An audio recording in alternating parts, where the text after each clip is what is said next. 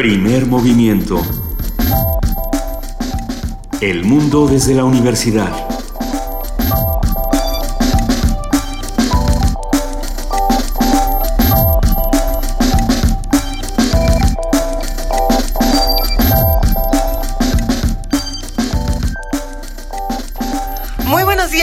Nos están escuchando este martes 29 de diciembre. Les damos la bienvenida a Primer Movimiento.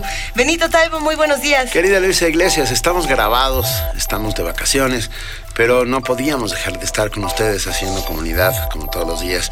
Juana Inés de ESA, nuestra jefa de información, también está aquí. Muy supuesto. buenos días a todos ustedes, a sus yo del futuro, a sus yo del pasado, Queremos a sus yo del presente. Muchísimo gusto estar con ustedes. Independientemente de si nos están escuchando en vivo, grabados en podcast, como sea, a todos los que están a través del 96.1 de FM Radio UNAM, les mandamos un gran abrazo. Estamos cerrando este año con muchas actividades, o más bien con un recuento de todas las actividades, de todo lo que ocurrió en esta cabina de Radio UNAM, que fueron muchísimas cosas. Es impresionante. Sí, yo la verdad es que he aprendido más en este año y pico que en mis 55. Es que- En mis 55. Eh, Hemos hablado de todo, De desde todo. física cuántica a instrumentos barrocos, pasando por, Por derechos Yemen. humanos, por Yemen. Es increíble la cantidad de temas que se han abordado en este mosaico multicolor eh, y lleno de aristas y de prismas que que es primer movimiento. Eh, sin duda es un privilegio trabajar con todos ustedes, trabajar con todos los que nos escuchan, porque sí lo que hacemos es comunidad, estamos siempre en un diálogo constante. Por eso queremos invitarlos, aunque este es un programa grabado, a que nos escriban. Estamos en arroba P y en diagonal Primer Movimiento UNAM, y a que nos cuenten qué es lo que más les ha gustado de este programa y qué recomendaciones nos harían. Por favor, platíquenos todo esto a través de las redes sociales. Nosotros en este recuento de lo que ocurrió en esta cabina nos encontramos con una de las conversaciones más extrañas de, todo este año. extrañas y esclarecedoras e inteligentes, porque tuvimos un interlocutor francamente inteligente. Estamos hablando de Héctor Vera. Eh, y estuvimos hablando, Un hallazgo, sí. un hallazgo, sobre las medidas, cómo se miden las distancias, el tiempo. Ah, ¿Comparado con qué? comparado con Sí. que fue francamente esclarecedora sin lugar a dudas y una conversación divertida, inteligente. Él tiene un libro que se llama Las medidas. Ah, Se llama de a peso el kilo. se llama de a peso el kilo. Ah, mire. Sí, Gracias, sí, Juan sí. Inés. Pues, ¿por qué no escuchamos esta conversación y revivimos esta, esta plática que estuvo de lo mejor? Primer movimiento. Para afinar el día.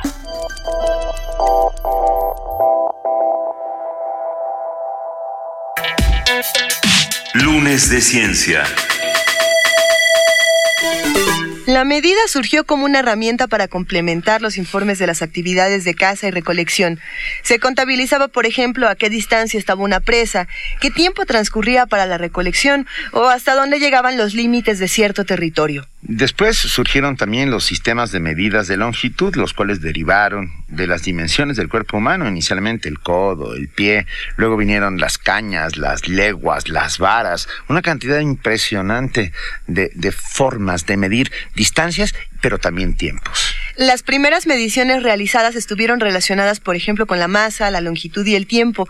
Después se desarrollaron las medidas de volumen y ángulo. Estas vinieron de la necesidad debido a las primeras construcciones realizadas por el hombre. ¿Cómo han evolucionado los sistemas de medidas? ¿Dónde está la ciencia y dónde lo humano en las medidas? Nos responde Héctor Vera, que está aquí con nosotros esta mañana en cabina. Él es sociólogo por la Universidad Iberoamericana, maestro en estudios sociales y políticos por la UNAM y doctor en sociología y estudios históricos por la New School for Social Research. Muy buenos días, Héctor Vera. Hola, ¿qué tal? Buenos días. Mil gracias por estar esta mañana con nosotros. Gracias a ustedes. Arrancamos con, a ver, ¿qué son las medidas y de dónde vienen? Nosotros da- da- damos una introducción breve, pero seguro nos faltaron muchos huecos por ahí. Bueno, eh, medir es una forma de comparar, digamos, una forma compleja de comparar. Una comparación implica dos objetos, digamos, dos personas o dos eh, entes, eh, que saber quién es más grande o quién es más pesado o quién es más alto, o qué camino es más largo, qué camino es más corto. Entonces puedes comparar uno con la otra, puedes poner a dos personas juntas y ver quién es más alta y quién es más baja. Y medir es una de esas formas solamente que con un tercer elemento que sirve como unidad comparativa que ya podemos medir a dos personas sin tenerlas juntas unas con otras. Entonces, si tomamos una vara o un paso o las cuerdas, podemos decir, bueno, esta persona mide 15 cuartas y esta otra mide O- o nudos. 16. Sí, eh, vaya, como este, lo mencionaban ahorita, el cuerpo fue nuestra primera regla. ¿No?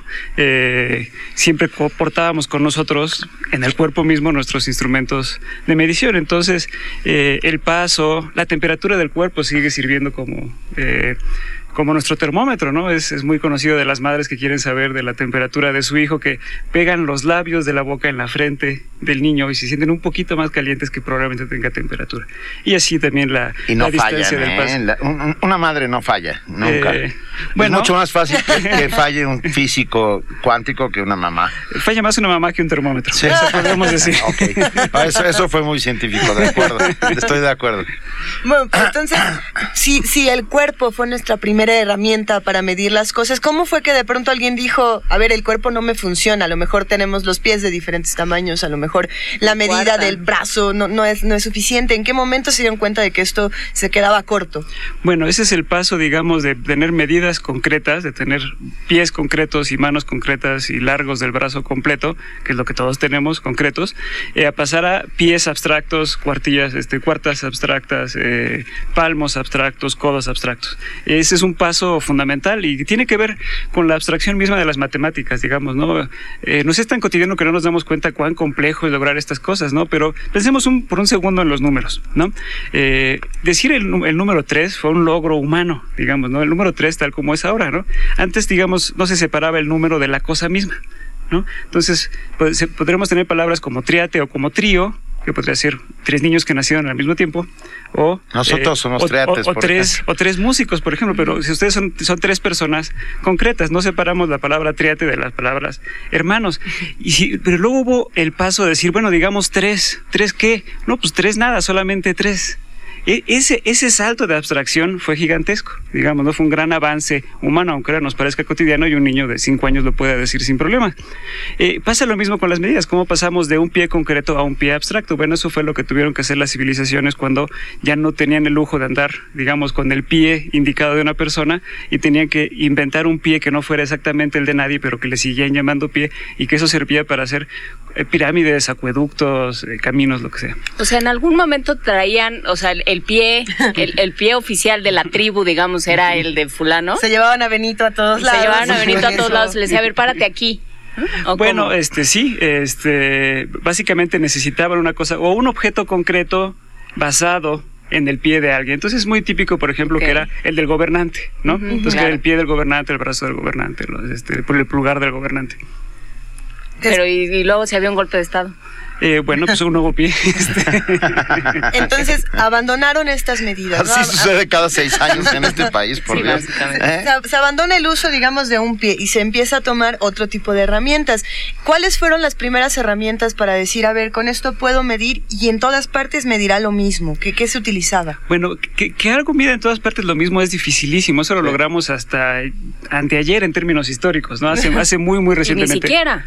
Y, y nos sigue costando Porque, trabajo. porque en Inglaterra. Siquiera porque vas a Estados Unidos o vas a Inglaterra y hay otro sistema y Hay otro sistema, sí. No, pero solamente lograr que, digamos, una vara o un metro o una yarda sea más o menos igual en todas partes es dificilísimo. Entonces, el cuerpo tiene el problema de que siempre es, este, eh, es distinto en cada persona. Luego había eh, los intentos de hacerlo, digamos, basados en las funciones, ¿no? O en las, o en las, en las medidas prácticas.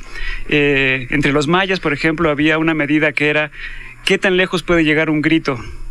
¡Qué bonito! Entonces, eh, la medida era el grito, la palabra maya, en- en, eh, que significaba grito, esa era una medida. Entonces, era aproximadamente un cuarto de milla, ¿no? Lo, lo que calculaban. Entre los aztecas había una cosa muy bonita de líquidos, pero nada más para que vean el nivel de sutileza al que pueden llegar ciertas civilizaciones. Había una medida que era el líquido que puede ser absorbido por una bolita de algodón del tamaño de un huevo. Ok.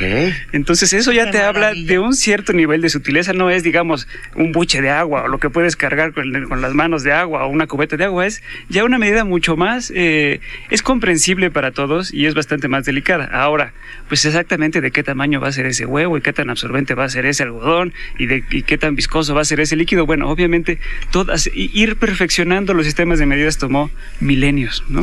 Eh, tuvimos que aprender a medir para, de alguna otra manera, entender el mundo, ah, entender nuestro alrededor, hacer que las cosas tuvieran significaciones, significantes propios.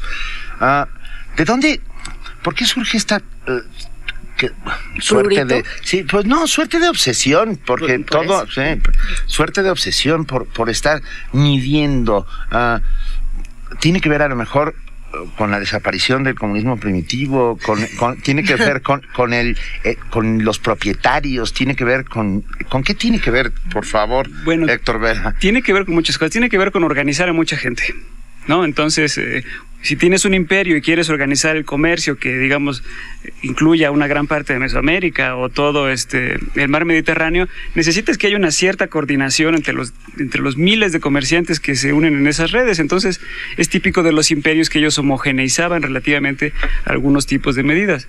Eh, otro impulso social hacia la estandarización de las medidas son, eh, son los poderes políticos, ¿no? Entonces, este, para los estados eh, es fundamental tener medidas estandarizadas, por ejemplo, para cobrar impuestos, ¿no? Que antes no se cobraban en dinero, sino que se cobraban en especie. Entonces, bueno, ¿cuántas fanegas de maíz me vas a pagar de impuesto o lo que sea? Bonita palabra. Necesitamos este, tener estandarización para saber cuánto vamos a recibir de ingresos como estado. Entonces, y los estados, por supuesto, tienen una gran capacidad coercitiva y podían, entre comillas, convencer a las personas de usar la misma medida. Ay, pe- perdón, Manuel, pero me quedé pensando que antes de estas medidas surgieron otras, que fue la, la forma de medir el tiempo.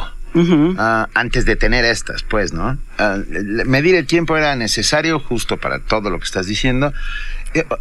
Y todavía tampoco se ha logrado del todo. Se mide el tiempo de maneras distintas hoy, Sí. en el siglo XXI. Sí, sí. Aunque es de las cosas en que más hemos logrado ser relativamente este, homogéneos. Digo, digamos, ahorita si vemos los relojes de todo el mundo, aunque vivimos en horas distintas, pues todos estamos en el mismo minuto, ¿no? Entonces, aunque tenemos 20 24 zonas horarias en todo el planeta, eh, los minutos sí van coordinados, ¿no? Entonces, por ejemplo, este... Si ahorita son las eh, 7.26 aquí, en la costa este de Estados Unidos son las 8.26, Sí. por ejemplo. ¿no? Entonces, el- eh, eh, vivimos toda la humanidad en el mismo minuto. Pero en la península de. Yucatán corre más lentamente el tiempo.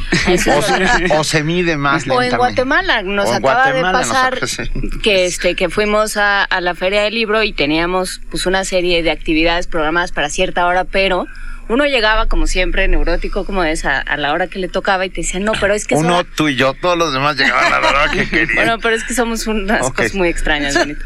Y entonces llegábamos a la hora que nos tocaba y nos decían, ah, no, No. pero es hora chapín. Que es a lo que, como se llama la gente que, que es de Guatemala. Entonces nos decían, no, aquí, o sea, sí, como, como en boda se citan las dos para llegar dos y media. Oiga, pero es que a mí nadie me avisó. Pues bueno, ¿usted ¿Cómo pues no así. sabe los usos y cómo no sabe que aquí Claro. es otra hora? Claro, porque una cosa es establecer el instrumento, que digamos tenemos el, el horario de Greenwich, y otra cosa es utilizarlo. Hacerle caso, claro. Y, y todo el mundo lo utiliza distinto. No significa que los ingleses lucen bien y los guatemaltecos lucen mal. Es decir, cada eh, sociedad eh, utiliza el tiempo medio como puede y medio como lo va eh, adaptando a sus propias necesidades. Y igual con las medidas, ¿no? Este, a veces se hace bien, a veces se hace mal. A veces se hace mal en términos de que no es exacto y de que es perjudicial para quienes lo usan, ¿no? Vayan a llenar su tanque de gasolina ahorita y vamos a ver este. Aunque No, no. tenemos medidas exactas en abstracto, vamos a ver si, si en efecto la bomba te está dando la gasolina que dice medir. Pero, por ejemplo, Héctor, la semana pasada tuvimos una mesa en la que hablábamos de, de Plutón, ¿no? Y de todas estas, todos los descubrimientos que hay en, en Plutón y en las distancias y cuánto mide el tiempo, que es una cosa mucho más compleja. Y un radio escucha nos llamó y, y nos dijo algo súper interesante. Nos decía, a ver, eh, cuando hablamos de medidas en el espacio, por ejemplo, Ujú. sí necesitamos hacer comparativos eh, más humanos, ¿no? Tenemos que decir que, el, que a lo mejor la Tierra mide lo que mide la cabecita de un alfiler y que la distancia es, si clavamos este alfiler al principio del parque, al final del parque clavamos otro y ahí estaría Plutón. ¿no? Como humaniza de nuevo estas medidas en lugar de decir está a 800 mil años luz, que es algo que para la abstracción humana es, es complejo, vamos a decirlo así. Sí, sí. eh, Vaya, en realidad todas nuestras medidas son, son humanas. Ahora hay unas más que otras. Y aquí- quizá aquí cuando, dices, cuando decimos humanos eh, queremos decir este, comprensible. Ah, más Co- sencillo, co- co- más... comprensible a todos Sí. los niveles, pero si pensamos en la medida que es el año luz, significa obviamente la distancia que recorre la luz, en la velocidad que le da nuestro planeta, el planeta humano, el planeta Tierra, la vuelta a- al Sol de su sistema solar. Es decir, si le decimos eh, eh, año luz a alguien de otro sistema solar, pues va a decir, pues, ¿de qué estás hablando? ¿Y por qué tomamos como medida ese planeta que está perdido en quién sabe qué galaxia mientras le ves agua? Sería una medida que solamente nos hace sentido a nosotros como especie, en dado que habitamos en este planeta. Entonces, todas las medidas son humanas porque todas las medidas las hacemos nosotros. No hay medidas allá fuera de la esfera humana, digamos, no todas son invenciones humanas y en ese sentido, algunas más comprensibles que otras, o algunas más comprensibles para todos, eh, pero en realidad todas las medidas son humanas en ese sentido, ¿no? Me quedé pensando en el número áureo, en este número ¿cómo que, no? que no, que también mide, pero mide con proporciones distintas a Sí. todas, a todas las conocidas, porque mide también lo divino, o sea, mide lo perfecto. Ah, Leonardo da Vinci hace este hombre de Viturbio y con él ah, deja sentadas las bases de lo que deben ser los números, o sea, la medida perfecta, proporción las, perfecta las de proporciones los hombres, perfectas sí. de los Sí, hombres. sí. ¿Qué nos puedes contar de eso? Bueno, este, este hombre de Vitruvio que está basado en un tratado arquitectónico eh, romano, que precisamente es, digamos, el- la, la cúspide de las medidas antropométricas. Quizá los eh, radioescuchas recuerden la, la imagen típica de, de Leonardo da Vinci, que todos la tenemos como la estampa del Renacimiento y la estampa de la humanidad, que es este hombre desnudo, como que con los brazos en cruz, que tiene cuatro brazos, pero en realidad son, son como en movimiento, y que está, y que tiene un círculo alrededor. Ese es un esquema de medición del cuerpo. Quizá no todo el mundo lo ha notado, pero abajo de esa hay una como pequeña regla que tiene unas rayitas. Esas rayitas marcan los anchos de los dedos, eh, el largo de los codos, el largo de la pierna, la estatura completa de la persona, el largo de los brazos extendidos. Sí, se llama así porque es una ilustración de un tratado de medición para arquitectura, porque antes usaban las medidas arquitectónicas basadas en esas medidas antropométricas. Ahora, querían Leonardo quería hacer esto para sistematizar las medidas del cuerpo, lo cual era imposible, porque querían decir exactamente, eh, digamos, cuántos dedos medía un pie. Invariablemente, porque si vas a construir un edificio no te vas a esperar a que haya medidas distintas y te quede chueco y se caiga la primera, ¿no? Eh, pero en realidad había esta obsesión como por intentar formalizar y hacer exacto el cuerpo, algo que no, que no se podía hacer. Entonces, hasta ese hombre de Vitruvio era un hombre abstracto, no era un hombre real. Pero es curioso, digamos, dado lo que estamos hablando hoy, que esa estampa del Renacimiento sea en realidad un tratado visual de medidas. es una idealización, ¿no? De, es- O sea, el hombre debe ser así. Esa es la proporción perfecta, que es también un poco lo que pasa con el número áureo. Que, se encuentra en ciertas eh, formas de la naturaleza, en el, en el nautilus, en este caracol, en- y que luego lo tomaron para hacer una serie de, eh, de pinturas, o sea, se tomó como una referencia, pero también es una abstracción y también es una idea de lo que debe ser el mundo y, y lo visual que crea el hombre. Sí, sí, es parecido al, al 90-60-90. Es una idealización Digamos. al cual aspiramos que las cosas que queremos ver bellas midan eso. Obviamente, que eso llegue a suceder en la realidad es este, muy escaso, ¿no? Eh, y es más o menos una cosa por el estilo, pero sí tiene que ver con un sentido proporcional que ciertas civilizaciones han definido como bello. ¿Y, y qué pasa con lo político? Porque a mí, eh, a mí me... El, uno de los grandes ejemplos de medición, o el que a mí más me gusta, es el de Napoleón, que de pronto dijo, no, vamos a jugar a otra cosa y el calendario se trata de otra cosa. Y, y que lo han hecho también, lo hizo también un, en, un, en una exrepública soviética. Bueno, en la Unión Soviética misma. Eh, uno es el calendario, no de Napoleón, un poquito antes de la Revolución Francesa, el calendario Ajá. republicano. Sí. Que bueno, era- esa fue una revolución eh, secular, eh, digamos, este, jacobina, en el sentido de que odiaban algunos de ellos profundamente a la religión. Entonces ¿por qué tenemos un calendario que tiene como punto de antes y después el nacimiento de un supuesto eh, hijo de Dios? Entonces, ¿cómo que el año 1789 después de Cristo? No, no, no. Aquí vamos a, vamos a hacer un calendario que tenga como punto de referencia la historia humana, ellos decían la historia de libertad, que es el momento de la República Francesa. Entonces era el año uno de la libertad. Entonces hicieron un calendario que iniciaba con eso y además le cambiaron todo, como ellos mismos también inventaron el sistema métrico decimal, que lo utilizamos 95% de todos los seres humanos del planeta, eh, también dijeron, vamos a hacer un tiempo decimal. Entonces, no vamos a dividir el día en 24 horas porque eso es muy irracional, lo vamos a dividir en 10 horas. Y cada hora la vamos a dividir en 100 minutos y cada eh, minuto en 100 segundos. Entonces, seguía una lógica decimal, hicieron una cosa pues en lo abstracto muy bonito, eh, pero que nunca tuvo ningún éxito porque en realidad el mundo ya estaba coordinado relativamente al menos el mundo occidental cristiano ya estaba coordinado con otro calendario y no solamente estaba introduciendo más desorden de lo que lograba. Eh, el otro calendario que comentas, Juan Inés, es el de eh, uno que intentaron hacer en la Unión Soviética, que ese era un calendario para trabajar más y al mismo tiempo descansar más, porque nosotros teníamos un calendario... Que a ver, ¿cómo, cómo, cómo, cómo? Es que, digo, no, digo, era muy ingenioso, eh, porque nosotros, digamos, trabajamos entre 5 y 5 días y medio. ¿No? Y descansamos eh, un día, un día y medio por el estilo, ¿no? Es decir, y el domingo necesariamente se descansa. Pero tener una industria, una maquinaria completamente detenida un día a la semana es un gran desperdicio porque las máquinas no necesitan descanso. Sería bueno que trabajaran todos y cada uno de los minutos, ¿no? Eh, pero si no hay obreros para trabajar los domingos, pues no se van a no se van a utilizar las máquinas. Entonces ellos decían, bueno, hagamos una semana de cinco días y dividimos cada 20% de los trabajadores, le ponemos un color y cada día de la semana va a tener un color, ¿no? Entonces nosotros podríamos ser eh, cinco colores distintos. Entonces Juana Inés no trabaja ningún lunes, eh, este, tú no trabajas ningún martes, tú Luisa no trabajas ningún miércoles, yo no trabajo ningún jueves. Entonces se descansa no una vez cada siete días, sino una vez cada cinco. Y al mismo tiempo, cada día está disponible, o sea, cada uno de estos cinco días de la semana está disponible el 80% de la fuerza laboral. Entonces, las máquinas nunca descansan y los ah, trabajadores individuales descansan un poco más. Sí, pero y la comunidad no tiene el mismo día de descanso. Ahora, cuando se van a reunir todos para comer en familia, eso nunca iba a pasar y los trabajadores soviéticos descansaban el día de la nueva semana que les tocaba, el día de su color, y además descansaban los domingos del viejo calendario. Entonces, eh, eso fue eh, Acabó un, un, gran desastre. No funcionó. No, no funcionó. Eh, casi ninguna reforma radical del tiempo ha funcionado eh, en los últimos eh, miles de años. a ver, a ver, háblanos de la yo, yo, nada más para terminar con los soviéticos y ver que había método en mi locura.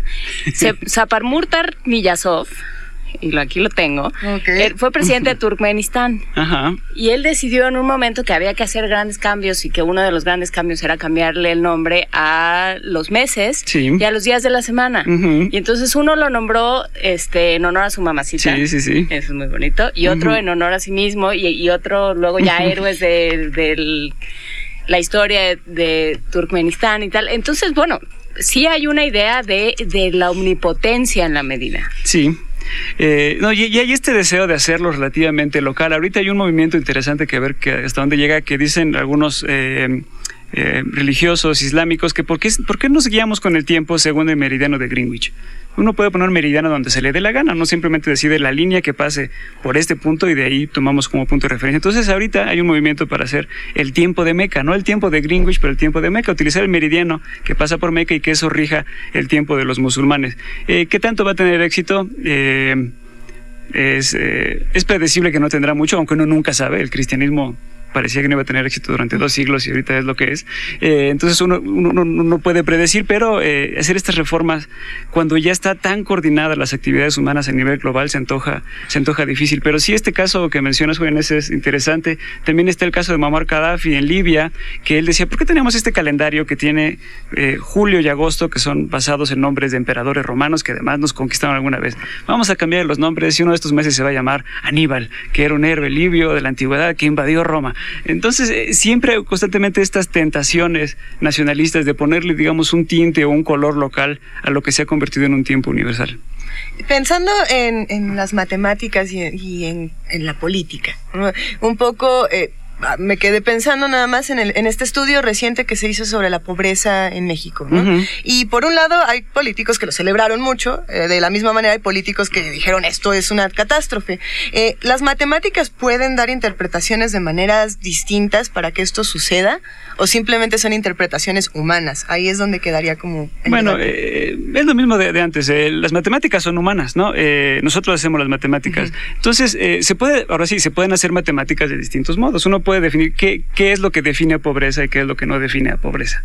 Ese puede ser este, una cosa y luego eh, se puede hacer, entonces se pueden hacer matemáticas de distinto modo y luego también se pueden interpretar qué significa un resultado matemático de distintos modos. ¿no? Eh, pero eso es más complejo de lo que pareciera. O sea, hasta las cosas más sencillas, eh, como contar, pueden convertirse cuando entran al ámbito de la política en una cosa complicadísima, ¿no? Vaya, una elección es tachar papelitos y contarlos. En principio lo pueden hacer unos niños de primaria, ¿no? Echar papelitos y contarlos. Ahora bien, cuando se hace para, millones de personas y cuando lo que está en juego por los resultados es este, eh, de mucha importancia, se puede convertir en, una cosa en la que nadie se pone de acuerdo. Las elecciones eh, tan reñidas entre López Obrador y Felipe Calderón puede ser muestra de eso. En realidad es eh, tachar y contar. No es, no es complicado como operación matemática, pero como ejecución social y como eh, digamos, procesos y resultados se hace mucho más complejo en ese sentido. Y ahí entra la representación proporcional y una cantidad ah, de cosas alucinantes que, están, que son inventadas por fuera de las lógicas matemáticas, simple y sencillamente uh una manera distinta de medir. Sí, se utilizan mecanismos matemáticos para dar este, soluciones políticas. Y eso, eso nació desde, desde final del siglo XVIII en Estados Unidos, ¿no? Para eh, los primeros censos modernos se hicieron en Estados Unidos para eh, asignar proporcionalmente asientos en la Cámara Baja en Estados Unidos y eso es lo que hacemos eh, de un modo similar en México. Entonces, eh, uno nunca sabe hasta 10 después de la elección cuántos diputados le van a quedar a cada quien, porque no solamente quién ganó en qué distrito, sino que además va a haber una proporción de los mismos votos que recibió ese partido a nivel nacional para los plurinominales. en fin, una historia que todos ustedes conocen, pero que vaya, son, son soluciones relativamente estandarizadas, matemáticas, eh, de proporción para hacer equilibrios políticos, pero eh, obviamente la clave ahí está más en lo político que en lo matemático. Y después de medir lo grande, por llamarlo de alguna manera, ah, a partir del siglo XX empezamos a medir lo pequeño y cada vez lo más infinitesimalmente pequeño. Ah, y han surgido nuevas maneras de medir. El quark es una manera de medir, el, el bolsón el bosón de Higgins es otra manera de medir. El bolsón, el, bolsón, el, bolsón, que maneja el aparato que mide el bosón de Higgins. Ah. Apenas se descubrió esta partícula del... Bueno, sí. Sí, eh, sí obviamente... Eh, digamos, parte de los, eh, de los trabajos de la ciencia ha sido refinar y refinar y refinar y refinar más eh, las medidas y qué cosas más pequeñas podemos medir y con qué, con qué mayor nivel de exactitud lo podemos medir. Ahora, ninguna medida nunca es completamente exacta y en la medida una cosa que se llama la incertidumbre, eh, que todas las medidas tienen un a veces, a veces amplio, a veces pequeño nivel de incertidumbre, lo que hace es, se intenta reducir al máximo eso, pero digamos, la ciencia moderna se ha caracterizado por este intento de cada vez desarrollar instrumentos más finos para poder este, lograrlo, ¿no? Desde la, química moderna nace, entre otras cosas, con el perfeccionamiento de las balanzas, lo cual les permitió hacer, digamos, ir midiendo eh, transformaciones en, en, la materia y demás que fueran mucho más eh, delicadas y bueno, todavía a principios del siglo XX decían cosas fabulosas como decir, tenemos unas básculas tan perfectas que podemos poner eh, una hoja sobre un buque que esté sobre una balanza y podemos saber pesándola la diferencia entre una hoja que esté firmada y una hoja que no esté firmada. o sea, ah, podemos detectar el peso de la tinta de una hoja que esté firmada, que esté sobre un buque. Entonces, esto vería como, wow, este es un logro eh, de medición, de exactitud eh, tremendísimo, lo cual ahora, bueno, ya un siglo después, nuestros científicos se reirían, decir, ah, este, se sorprendían por eso, ¿no? Este, que es tan sencillo. Eh, pero sí, digamos, la, la, ciencia no solamente intenta descubrir teorías o hacer hipótesis comprobables que sean plausibles, sino que además constantemente está perfeccionando sus instrumentos de medición y muchos de los logros científicos están íntimamente relacionados con logros en ese sentido. ¿Se va en el futuro a reformar algo de las medidas o, ya llegamos al límite de lo que podemos medir? Eh, de hecho, ahorita estamos en medio, bueno, estamos, eh, están los metrólogos eh, en una discusión muy interesante. ¿Existen los metrólogos? ¿Dónde se estudia eso? bueno, típicamente son físicos o ingenieros, pero todos los países tienen un Centro Nacional de Metrología, como tenemos en, México, que está este, en Querétaro. y ellos son los, digamos, toda discusión disputa sobre si una medida está bien o no termina en última instancia eh, en una de estas. En una de estas, este, bueno, a veces termina estando en eh, quién tiene más este poder político, ¿no? Como los gasolineros de, Oaxaca, ¿no? Que cuando les quisieron pasar la, este, la Profeco, vamos a revisar este, las bombas de gasolina, dijeron, bueno, no vamos a vender gasolina en todo el estado durante dos días. Y después de dos días de ahogar al estado de combustible, eh, las otras dijeron, bueno, bueno, está bien, no los vamos a revisar, vendan, vendan como quieran, ¿no? pero vaya, este, sí, sí, sí, cada país tiene un centro nacional de metrología que tiene estos estándares o laboratorios eh, donde eh, ahí se hacen, digamos, las contrastaciones últimas de si un instrumento mide bien o mide mal. Eh, ahora bien, la transformación que está ahorita es que de las medidas, de las tres medidas que rigen nuestro planeta, que son el metro, el litro y el kilogramo, el metro ahorita ya no es un objeto, ya es una, es una convención, es una definición abstracta, que es la, la distancia que recorre la luz, a la velocidad de la luz, en una fracción pequeñísima de, eh, de, tiempo, ¿no? de segundo, que ya está predefinida. Eh, ya, ya no es esta vara que estaba ahí en una bóveda en París y demás, ¿no? Eh, Había una vara que era el metro sí, sí, sí, sí, de, platino iridio y estaba este, en un sótano, en una caja fuerte que solamente se podía ver con tres llaves que tenían tres personas distintas, etcétera. Una de estas cosas como más. Porque claro, o sea, si, si, si alguien eh, decidía cerruchar el metro, todos nos El mundo entraba en caos, el, mundo entraba en caos, pero, pero el kilogramo que está junto a ese metro, ese, ese objeto físico sí sigue siendo el que rige todas las medidas, desde el kilo de tortillas que compramos este, en la tortillería aquí en la esquina hasta eh, la eh, NASA. hasta la NASA. Exactamente. Entonces ahora lo que quieren es pasar a una definición y no a un objeto, pero es muy difícil encontrar exactamente cómo va a ser esa definición que va a marcar qué es un kilogramo, ya no como objeto, sino como definición. Copo de algodón, no pueden involucrar un copo de algodón. Vamos a mandarles este una este, una sugerencia azteca.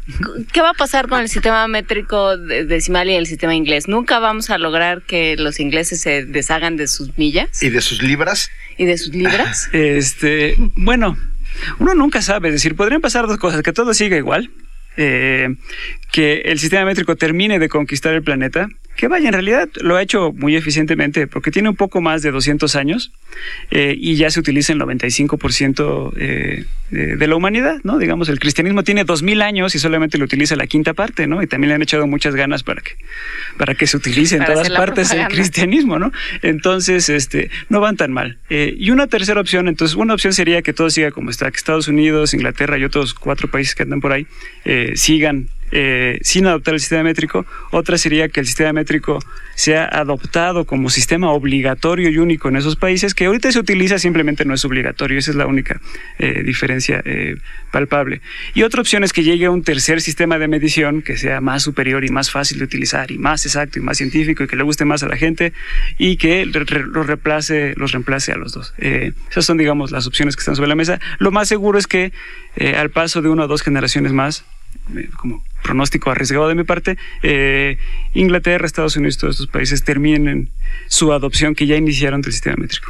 Nos preguntan, nos hacen dos preguntas en redes sociales. La primera es si el dinero es una medida y cómo opera en este asunto el dinero. Y la otra nos la hace Michael Renaud y nos pregunta, por favor expliquen el concepto de medida en probabilidad. y bueno, hasta ahí con esas dos.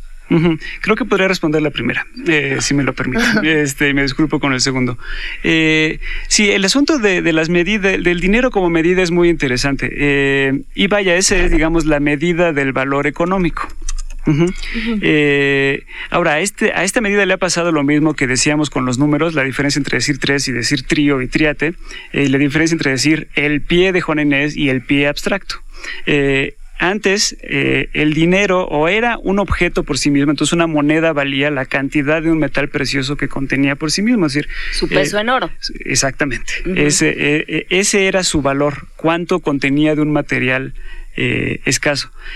O después pasó de eso a hacerse un, un vale por una cantidad de un objeto específico que podía ser el oro. Entonces antes los billetes suponía que eran un vale, decir, no te voy a dar el oro, pero esto vale como si fuera tanto oro. Entonces estaba esta, eh, este tranquilizante mental que era, bueno, puedes ir al banco con tu billete y te van a dar el oro correspondiente al que, al que vale cada billete. Desde mediados del siglo XX, el dinero ya no está unido a ningún objeto, ya no significa nada concreto, vale lo que socialmente se decide que vale, no que se decide, pero que socialmente a través de una de, ¿Es una medida abstracta? intercambio. Es abstractísimo porque no es nada, es decir, en realidad eh, un billete es un papel. Ahora es un papel que es tiene un número. Que es que es codiciado por muchos o codiciado por pocos. Entonces, de qué, tan deseado es por muchos o por pocos será su valor, pero no está atado ya a ningún objeto, ¿no? Entonces, e, e, nuevamente ahí se dio este paso abstracto de ir de los, de los objetos concretos a las definiciones socialmente aceptadas, que, que en realidad, si uno se pone a pensar, pues es un poco este, eh, como para... Eh, destruir la imaginación, ¿no? Eh, de, cuán complejo puede ser eso, de que nuestro instrumento de intercambio económico fundamental, que es el dinero, en realidad sea una convención. Si no, tenga un referente real, ¿no? Y, lo sabemos quienes, quienes estamos en el peso, ¿verdad? Por ejemplo. Sí, es decir, vaya, su realidad es lo que la gente cree que vale. Esa es, es una realidad social. Eh, si la gente creyera que vale nada, vale nada, pero no, no es real en el sentido de que haya un objeto físico que lo esté, esté sustentando. Y, para no quedarnos con las ganas, le contestamos a, quien nos escribió acerca de la medida de probabilidad. Hay una página de la División de Ciencias Básicas de la Facultad de Ingeniería de la UNAM en donde puede encontrar un larguísimo texto sobre esta medida de probabilidad que ni siquiera... Que ni, bueno. No, sí, no. no pero bueno, es una, la teoría axiomática de probabilidad fue desarrollada por el matemático ruso Andrei Kolmogorov en 1933 y establece tres axiomas en los que se sustenta y ahí está explicado. Si ustedes quieren entrarle a la división de ciencias básicas de la Facultad de Ingeniería, con enorme gusto. Ya tienen a su próximo invitado. Sí. Héctor Vera, muchísimas gracias por estar con nosotros esta mañana. No sé si quieras cerrar con alguna reflexión que nos dejes aquí sobre la mesa para seguir confundidos con alguna. yo me quedé pensando, perdón, antes, de, que se nos vaya Héctor, ah, ¿Cómo se mide la inteligencia? Esta, ah, es muy bonito ¿eh? Que, es un tema, eso sí es abstractísimo. Eh, abstracto y peligroso. Digamos, hay muchas cosas que no, no es lo mismo medir un litro de leche que medir la inteligencia de una persona. Es decir, hay, niveles de inseguridad. Eh, de incertidumbre. De, de, incertidumbre. De, de, es decir, medir numéricamente, como medimos eh, los caminos o el peso de, las personas, eh, tiene un cierto nivel de, seguridad que es bastante alto. Hay otras, pero no todas se pueden medir con la misma exactitud, con los mismos instrumentos, pero hay, esta obsesión de querer medirlo todo de esa misma manera. Entonces está este el, el cociente intelectual, el IQ famoso, con el cual se ha pretendido definir en ciertos momentos, en ciertas sociedades, bueno, vamos a medir tu IQ, que es una medida absolutamente imperfecta y negada por hoy día por casi por cualquier científico serio.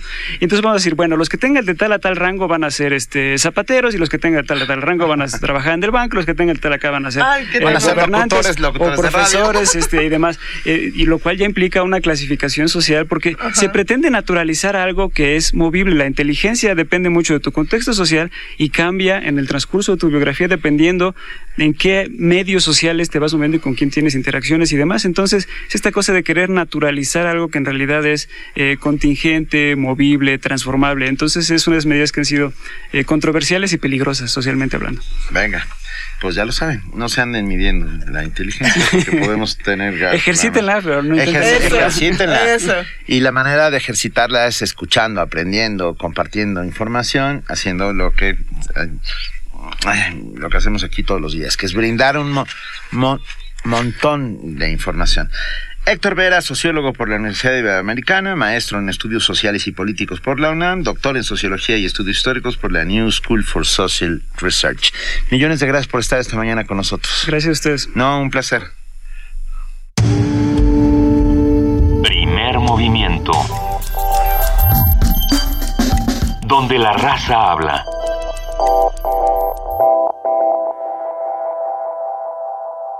Vamos a escuchar de los Beatles in my life.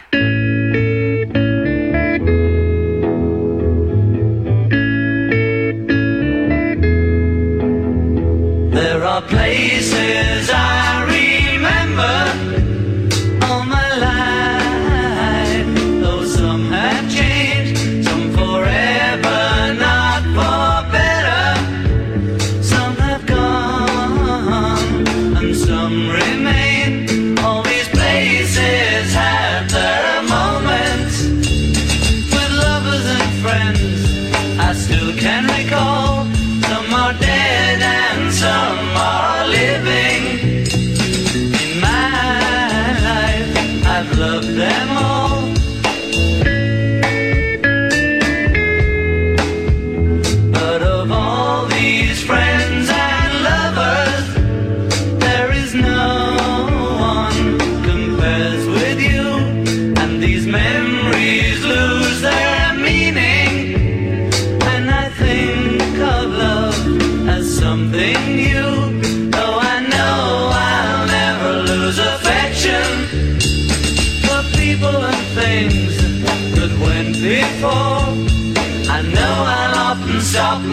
About them.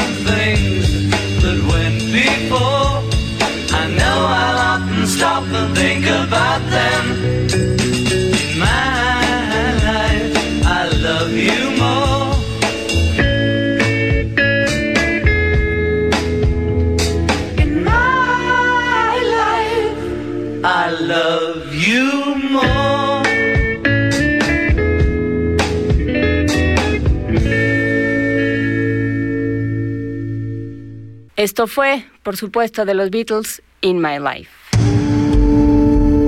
Primer movimiento. Donde todos rugen, el puma ronronea. Otra de las grandes conversaciones que sostuvimos durante el año que ya está termina, está viendo sus estertores. Hoy martes 29 de diciembre, a pesar de que estemos grabados, aquí estamos. Ha- Hablamos sobre El Elixir de Amor, esta ópera de Donizetti que fue presentada por la Orquesta Juvenil Eduardo Mata durante el año en el Centro Cultural Así Universidad es. Tlatelolco. Bueno, ni más, digo, en el Centro Cultural Universitario, perdón Sí, sí, sí. en la sala Nezahualcóyotl y, que fue un exitazo. Hay que decir que la OJUEM, esta Orquesta Juvenil Universitaria Eduardo Mata, ha crecido de una manera impresionante y suena como nunca. Son un- una, propuesta alternativa que a mí me parece muy interesante. No solamente esta conversación del elixir de amor, sino todas las que tuvimos este año, donde nos, nos dimos cuenta de que las orquestas juveniles se pueden ver de muchas maneras distintas. Todas las orquestas en general. Platicamos, por ejemplo, de Dudamel, de los planes a futuro de la Orquesta Juvenil Eduardo Mata, de cómo se ven las orquestas en todo, en todo el planeta, ¿no? De cómo las orquestas viajan y son reconocidas en otros países, de, de las diferentes salas. Yo creo que, que fueron de las participaciones más disfrutables en este programa y en particular esta queremos compartirla con ustedes esta mañana. Una conversación con Agustín Benítez Kentrad. Primer movimiento. Escucha la vida con otro sentido.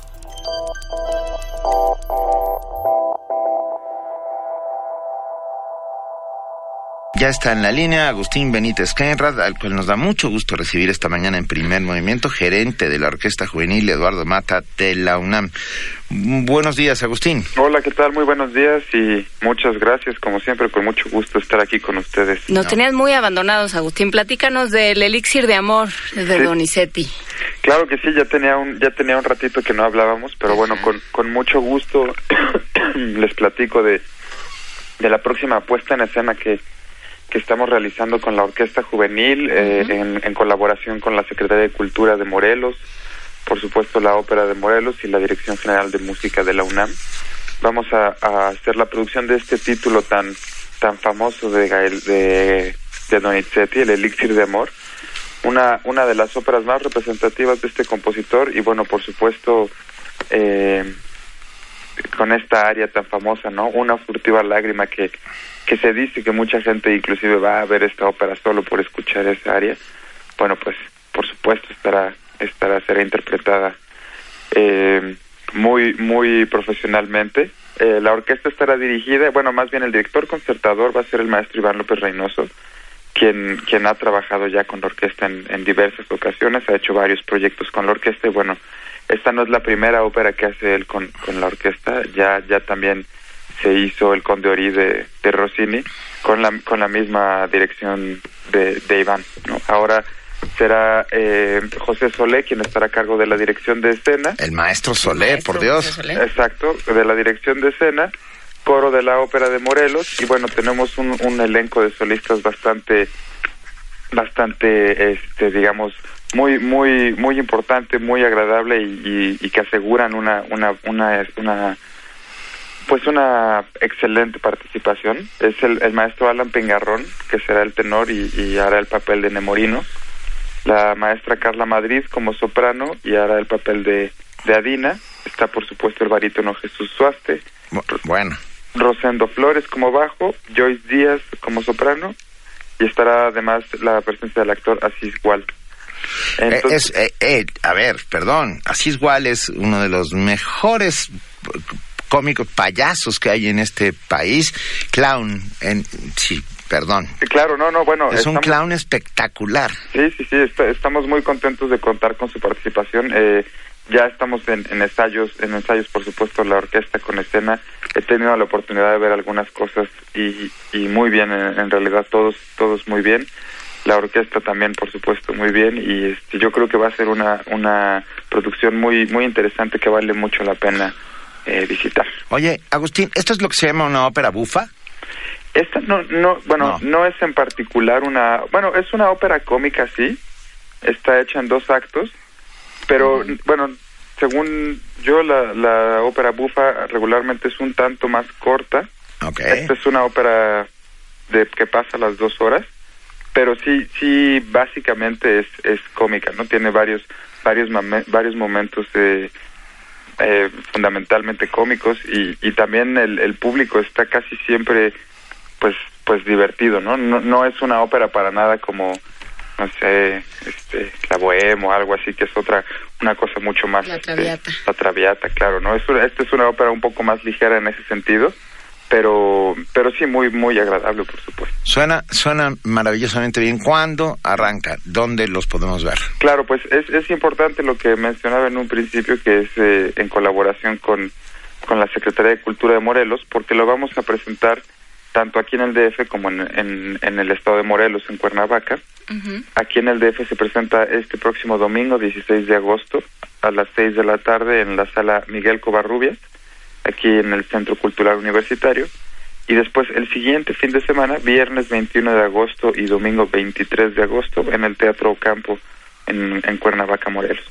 Entonces, ese, digamos, este fin de semana y el siguiente, aquí en el DF y en Cuernavaca. Entonces, eh, yo los, los invito a todos, a los que no tengan oportunidad de venir aquí, pues Cuernavaca es bastante accesible también, no está muy lejos y pues pueden ir también ahí a, ¿Y lo recomendarías para, para público joven? Sí, claro. Yo creo que es una producción bastante, como les comentaba, bastante ligera, bastante agradable para, para todo público. No sé, no sé si, si niños, porque pues bueno, es- estamos hablando de una pieza de, de más de dos horas con un, con un intermedio entre actos, pero, pero sí, definitivamente es, es, es una puesta en escena ligera, es eh, bastante atractiva y bueno, la música de, de Donizetti es, es fantástica. Es fantástica. Y es una gran manera de acercarse al mundo de la ópera, ¿no? Claro, es yo cre- yo creería de- personalmente pienso que es una de las de las óperas eh, más fáciles de, de escuchar eh, de, de presenciar por primera vez si es el caso porque es, es en realidad muy muy agradable y, y como la temática es eh, bastante llevadera entonces es muy muy agradable No, suena... Domingo 16 en la Covarrubias, ¿a qué hora? a las seis de la tarde ¿Los boletos se consiguen en la taquilla del teatro? Así es, Perfecto. boletos en la taquilla del teatro y en el y en Cuernavaca en el Teatro Campo el viernes 21 a las 8 y el domingo 23 a las 5. Pues mucho, mucho, mucho, mucho éxito. Te agradecemos enormemente, Agustín Benítez Cainrad, gerente de la Orquesta Juvenil Eduardo Mata de la UNAM.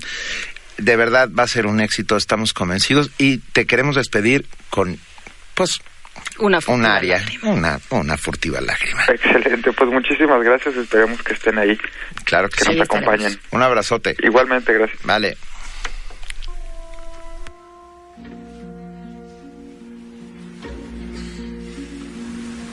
Una furtiva lagrima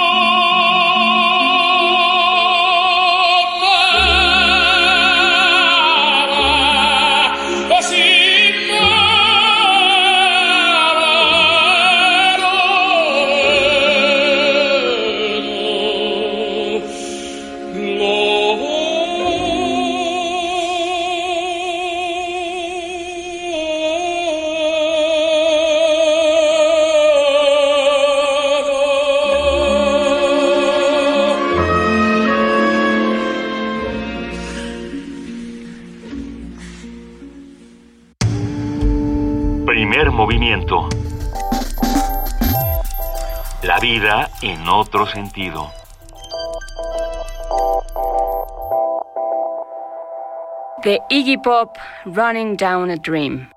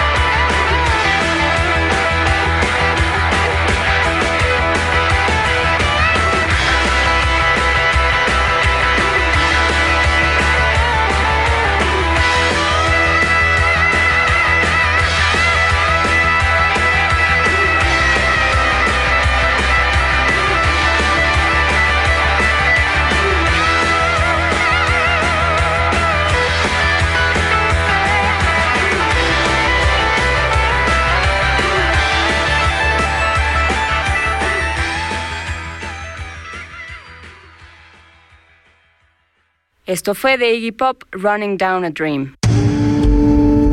Primer movimiento. Para afinar el día.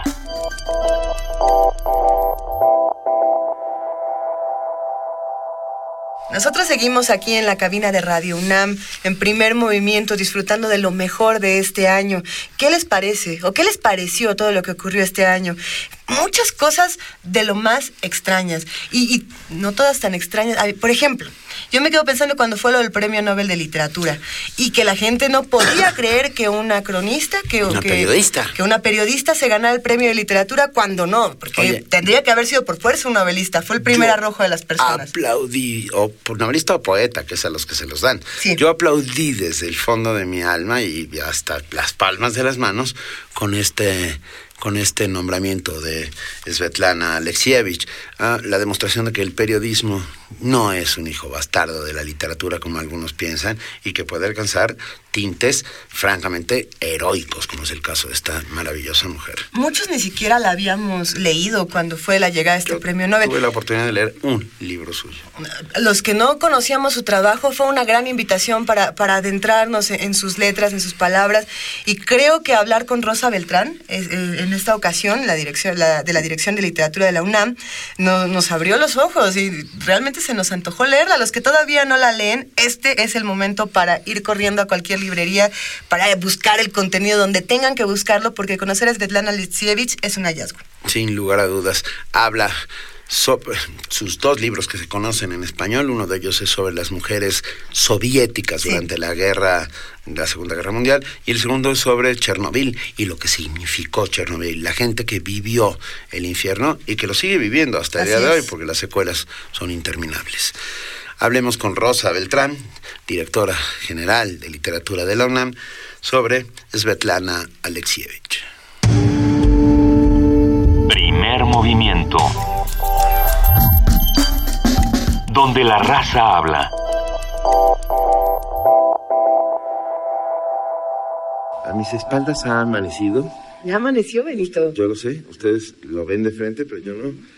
Lentamente, eh, para los que nos están escuchando, queremos describirle que desde, desde el Teatro Juárez el amanecer es bellísimo eh, y vamos a intentar subir imágenes a nuestras redes sociales. Estamos en arroba P Movimiento, en diagonal Primer Movimiento UNAM. Escríbanos, eh, cuéntenos qué están haciendo, eh, si están en Guanajuato, si están en la Ciudad de México, a través de dónde nos están escuchando. Estamos en el 96.1 de FM y en www.radionam.unam.mx. Desde aquí les digo que se ve el kiosco. Bueno, primero los dos enormes faroles que están alrededor del.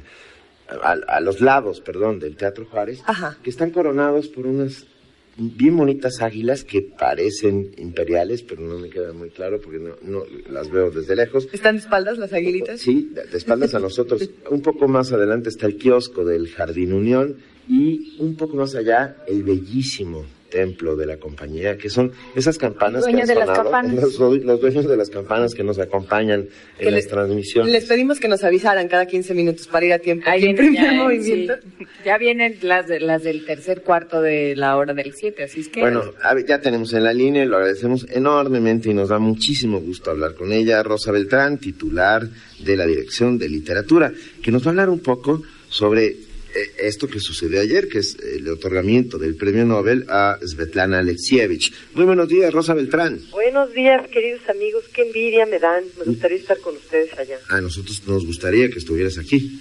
Bueno, cosa de proponer. Pero mira, estás, estás, en el- estás aquí.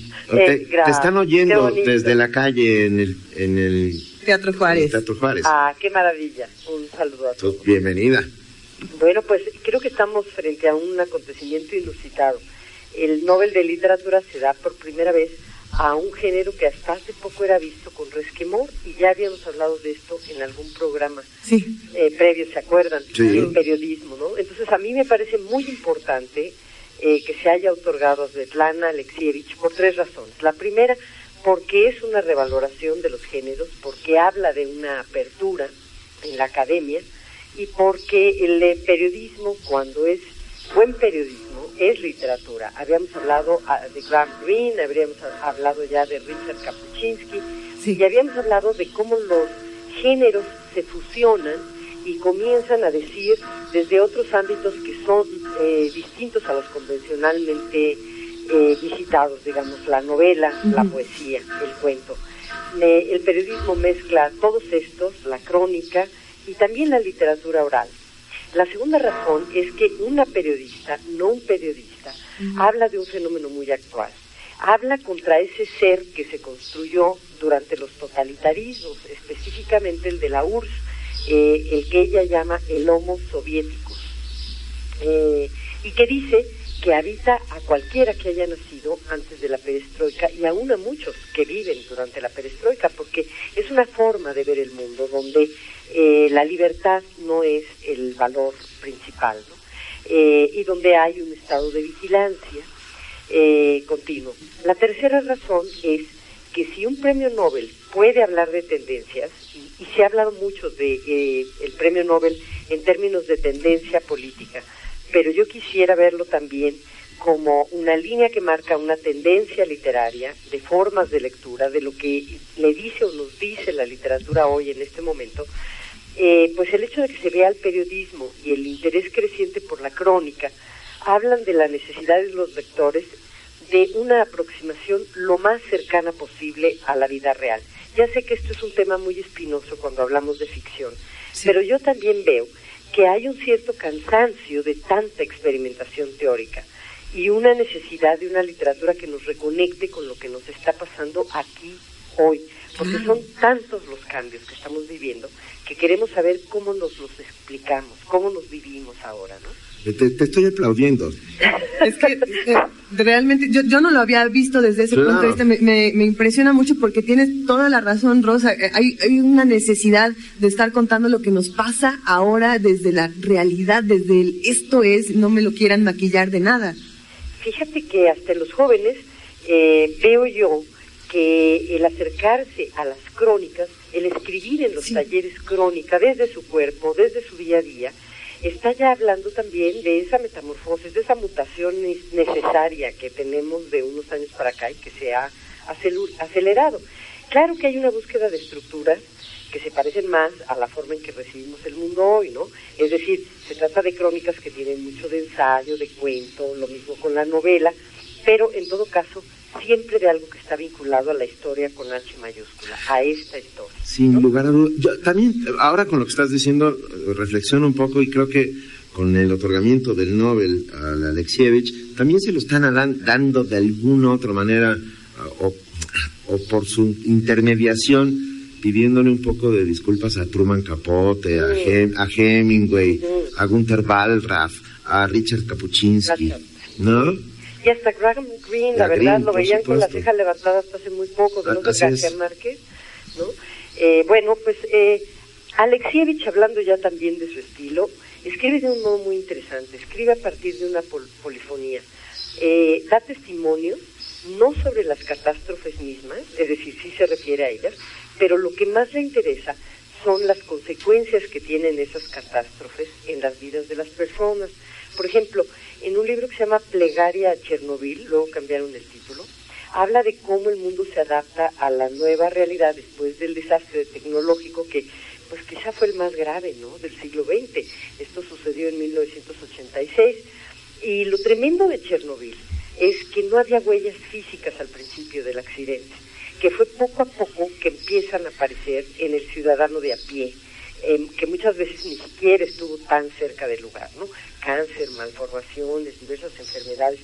Y esa huella invisible del mal marca una forma de violencia inédita, una suerte como de tercera guerra mundial, ¿no? De lo que de lo que se llama también el ruido blanco, es Mm. decir, tener miedo por algo que sabes que te ha tocado, pero que no sabes cuándo va a empezar a mostrar sus consecuencias en tu cuerpo, ni en el del cuerpo que está junto a ti, ni por cuánto tiempo.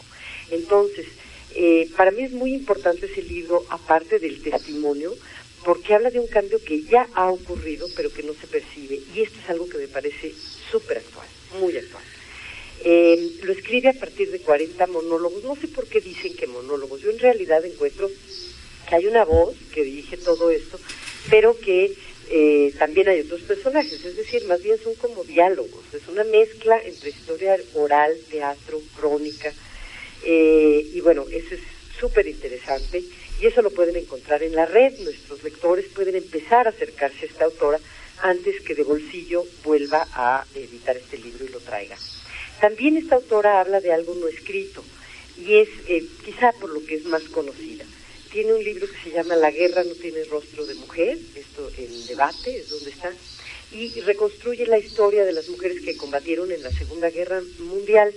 Svetlana, igual que muchas autoras europeas sobre todo, y, también, y españolas ni hablar, dicen que conocemos la historia de la Segunda Guerra, escrita solo por los hombres. Claro. ¿Verdad? Sí, Entonces sí, sí. están empezando a escribir esas otras consecuencias, incluso de quienes no fueron al frente, pero que sufren las consecuencias de una guerra. ¿no? Eh, esta obra eh, después ya tuvo mucho éxito y la convirtieron en, en teatro, la representaron, pero al principio fue acusada de romper la imagen heroica de la mujer soviética. Yo creo que todos tenemos en nuestra mente esta eh, estampa, este cromo, ¿no? de la mujer soviética con una pañoleta y una hoz que está cegando el campo. ¿no? La madre de Máximo Gorky. Exacto. Claro, esa es la que se transforma, ¿no? Claro. Porque convence de que es el único camino. Pero todas las mujeres jóvenes son como muy fuertes con esta pañoleta y con la hoz y están cegando el campo y participan del proyecto y parece que, que eso es lo único que guía sus destinos y que la vida eh, familiar, la vida de pareja, la vida propia no existiera. Bueno, pues esto se desmiente en una obra como la de Svetlana.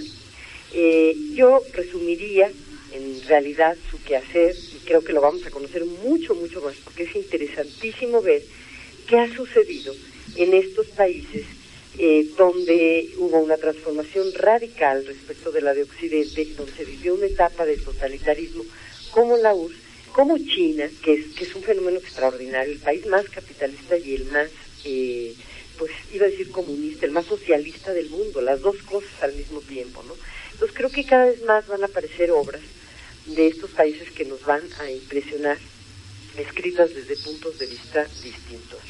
Eh, yo resumiría la obra de Svetlana como periodismo con una intención, es decir, para mí eh, periodismo también es sinónimo de literatura, y esta es la intención de hablar del, del hombre que está habitado por los totalitarismos. Me, no, me gusta muchísimo esta colaboración que acabas de hacer, Rosa Beltrán, y creo que está, coinciden mis compañeras.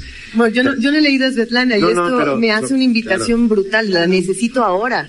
A ver, Ya. recordarás, bueno recordarás, Rosa Beltrán, que en algún momento dijimos que el periodismo no era un hijo bastardo de la literatura, Sí, sí, que era un hijo bello y alto.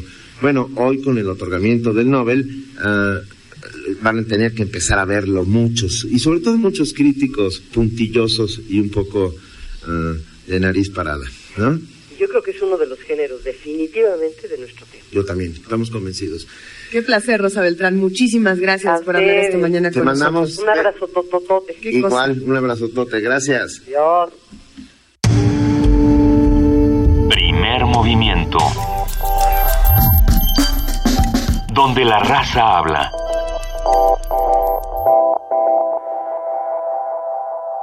Vamos a escuchar de Amadou et Mariam, Je pense à toi. Yo pienso en ti.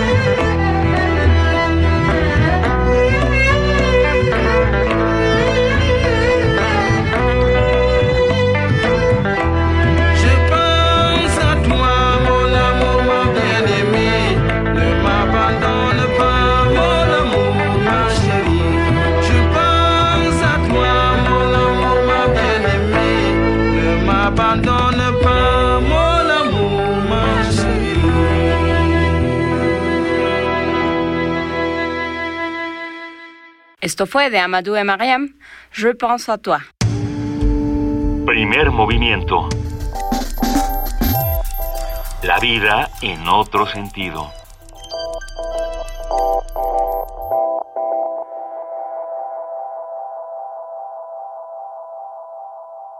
Uno de nuestros grandes, grandísimos personajes de la escena cultural mexicana, sin duda fue Carlos Montemayor.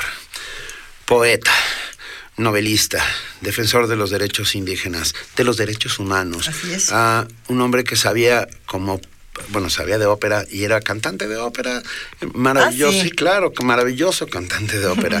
Ah, un investigador profundo sobre la guerrilla en México, autor de, de un- de una tercia de novelas imprescindibles para entender a México. Híjole, ¿qué más puedo decir de Carlos Montemayor? Era un hombre congruente. Era un hombre congruente y además era un tipo de una sola pieza. Nos tocó platicar con José Manuel del Val Blanco del programa de diversidad cultural y multiculturalidad de la UNAM y, hablar sobre la vida de Carlos Montemayor desde el punto de vista de José Manuel del Val eh, estuvo bueno. Eh, Generalmente José Manuel del Val Blanco se apasiona mucho con estos temas y en las redes sociales siempre celebran, celebran estas conversaciones, así que esperamos muchísimo que vuelvan a disfrutar de la vida y obra de Carlos Montemayor en la voz de José Manuel del Val Blanco. Primer movimiento. Donde todos rugen, el puma ronronea.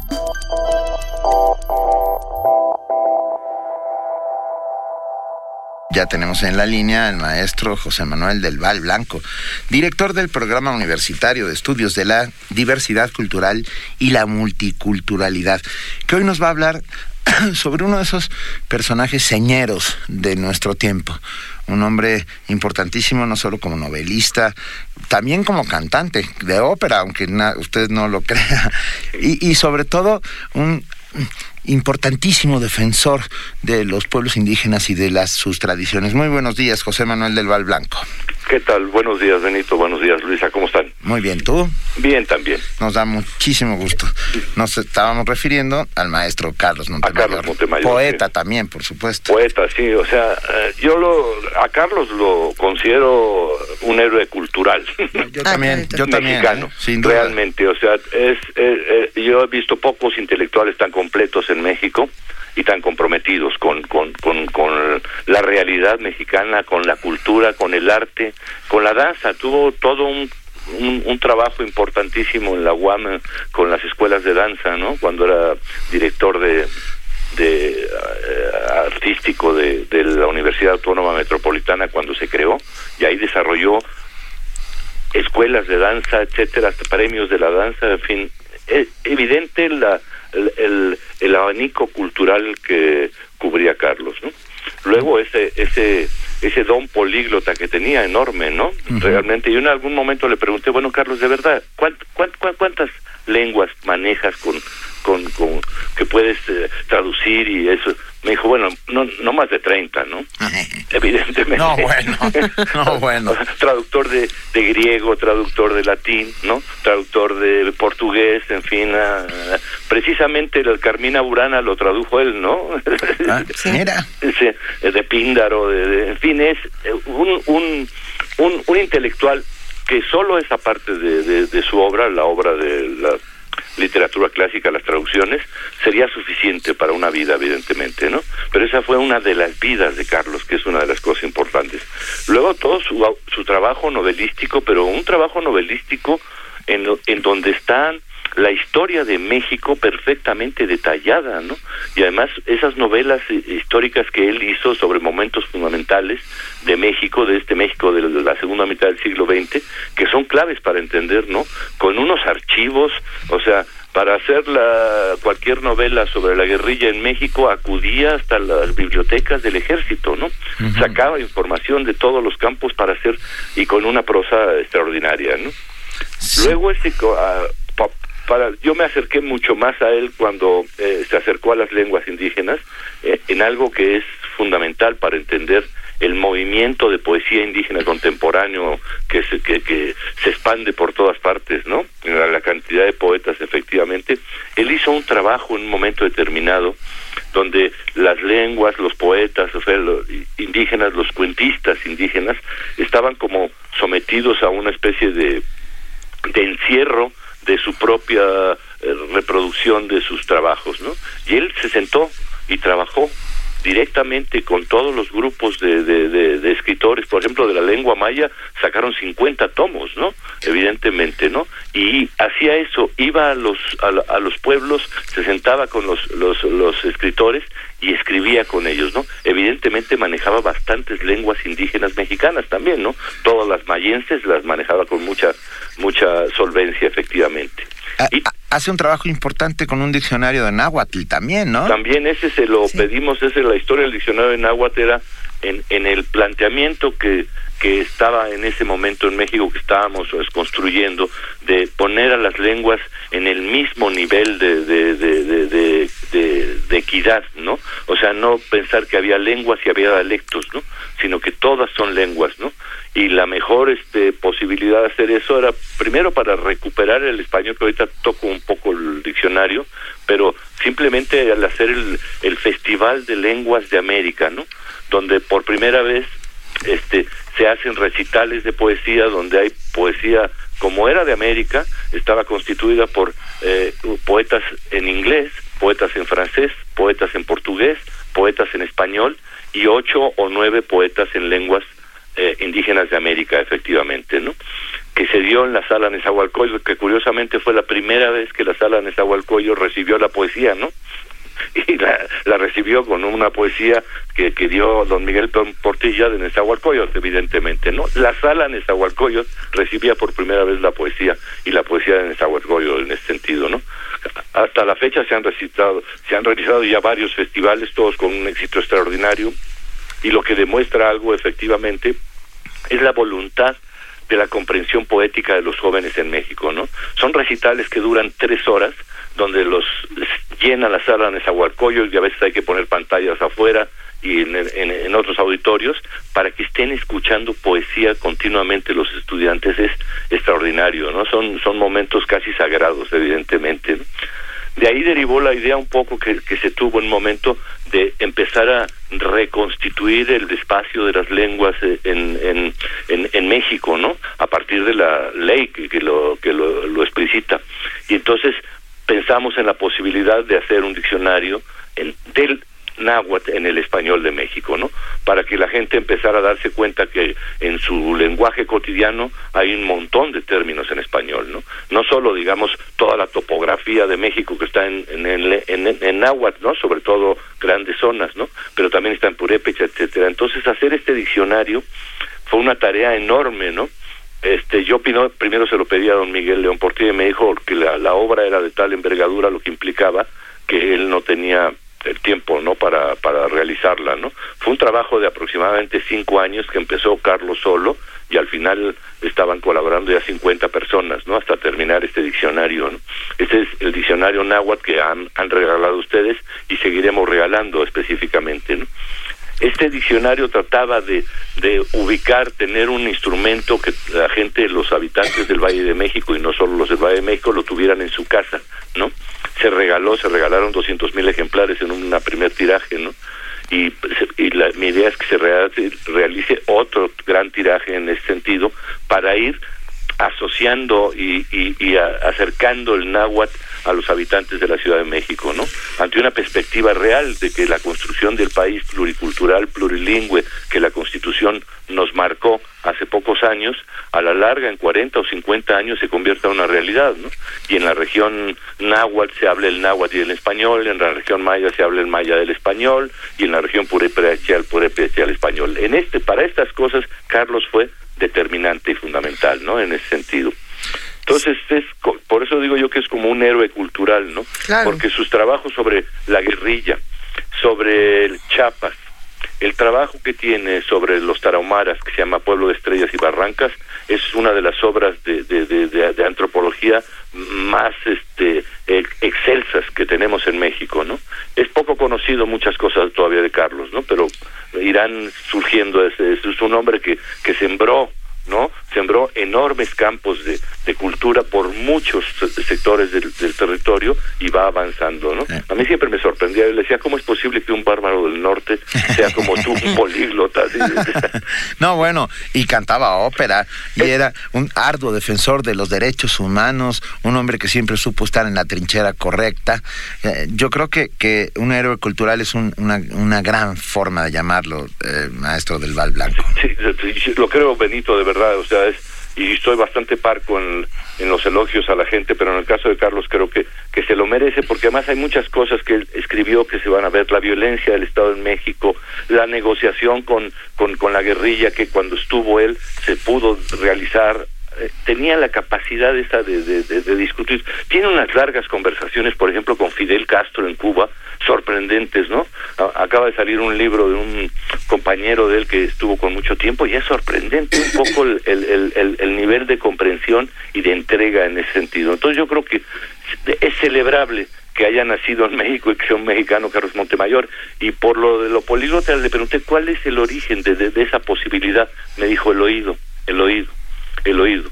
Eh, por el oído yo tengo muy buen oído y eso me permitió manejar las lenguas y la música. Y era un era un tenor no Pero so- así a veces era sorprendente porque Muy. estabas en, en un café o en Y un empezaba a cantar. y empezaba a cantar a todo volumen y, y era una cosa extraordinaria. Era un tipo aparte agradable no Encantador. Sencillo, encantador Bueno, hay que recordar, hay que leerlo, Las Mujeres del Alba, Los Informes Secretos, Las Armas del Alba, y, e incluso también por ahí encontrar su poesía, porque, porque eh, un héroe cultural hacía muchas cosas. No, además, por ejemplo, tienen los poemas de Tsin Pao, que son una cosa china, que es una Preciosa, delicia. preciosa. Preciosa, ¿no? Efectivamente, ese, esa esa parte de, de, de su poesía hermosa, en fin. ¿no?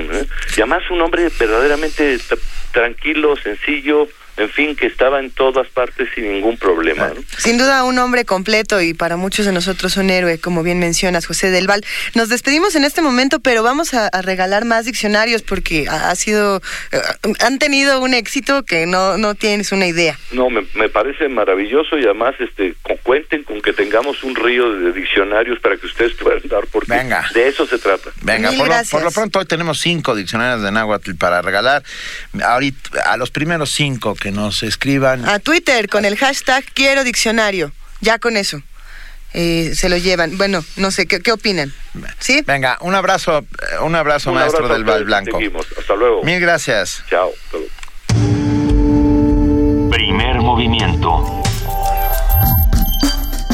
Para afinar el día.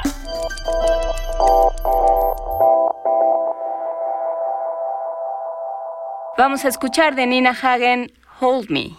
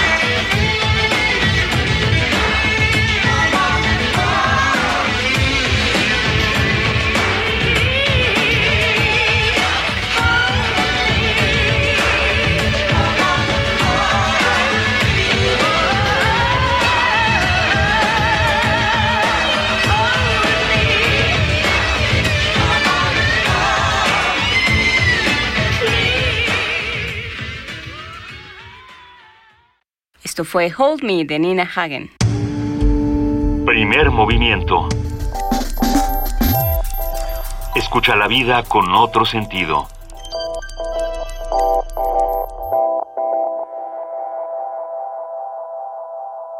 ¿Qué opinan? ¿Qué les gustó de este año? ¿Qué no les gustó? ¿Qué, qué, qué programas, qué, qué, transmisiones les gustaría volver a conocer? De entrada pueden escucharnos en www.radiounam.unam.mx, donde tenemos grabados los podcasts desde agosto del 2014 hasta nuestros días. Y también pueden quedarse con nosotros toda esta semana que vamos a estar retransmitiendo, retransmitiendo lo que nos pareció lo mejor de, de Primer Movimiento 2015. Pero hoy es martes 29 de diciembre, el año está dando ahí sus últimos pasitos, ya está, ya está muy mayor, ya, ya le queda muy poquito. Ya se quiere ir. Disfruten lo, que quede de este año, Ah, abracen a quien tengan cerca, besen, no a quien tengan cerca porque les pueden dar una bofetada, pero a- al, al que le tenga confianza Pidan suficiente. permiso, pidan permiso. besen, abracen, sientan, vivan, disfruten el sol. Déjense querer Déjense- también. eso, déjense querer. Ay, sí, déjense Nosotros querer. estamos haciendo aquí un enorme eh, estudio de campo sobre dejarse querer. Dejarse querer, aquí nosotros nos dejamos Nos querer. dejamos querer mucho. Y, y también lo que hacemos es que nos dejamos llevar por el conocimiento, nos, nos arrojamos a todas las ideas y vamos aprendiendo todos juntos. Una conversación que tuvimos con José Luis Caballero sobre los derechos humanos y la realidad eh, nos cambió muchísimo el panorama en este programa, realmente nos cambió mucho el panorama. Sería bueno volver a escucharla, ¿qué piensan? Ya pensamos que... Desde luego. Venga. Primer movimiento. Donde la raza habla.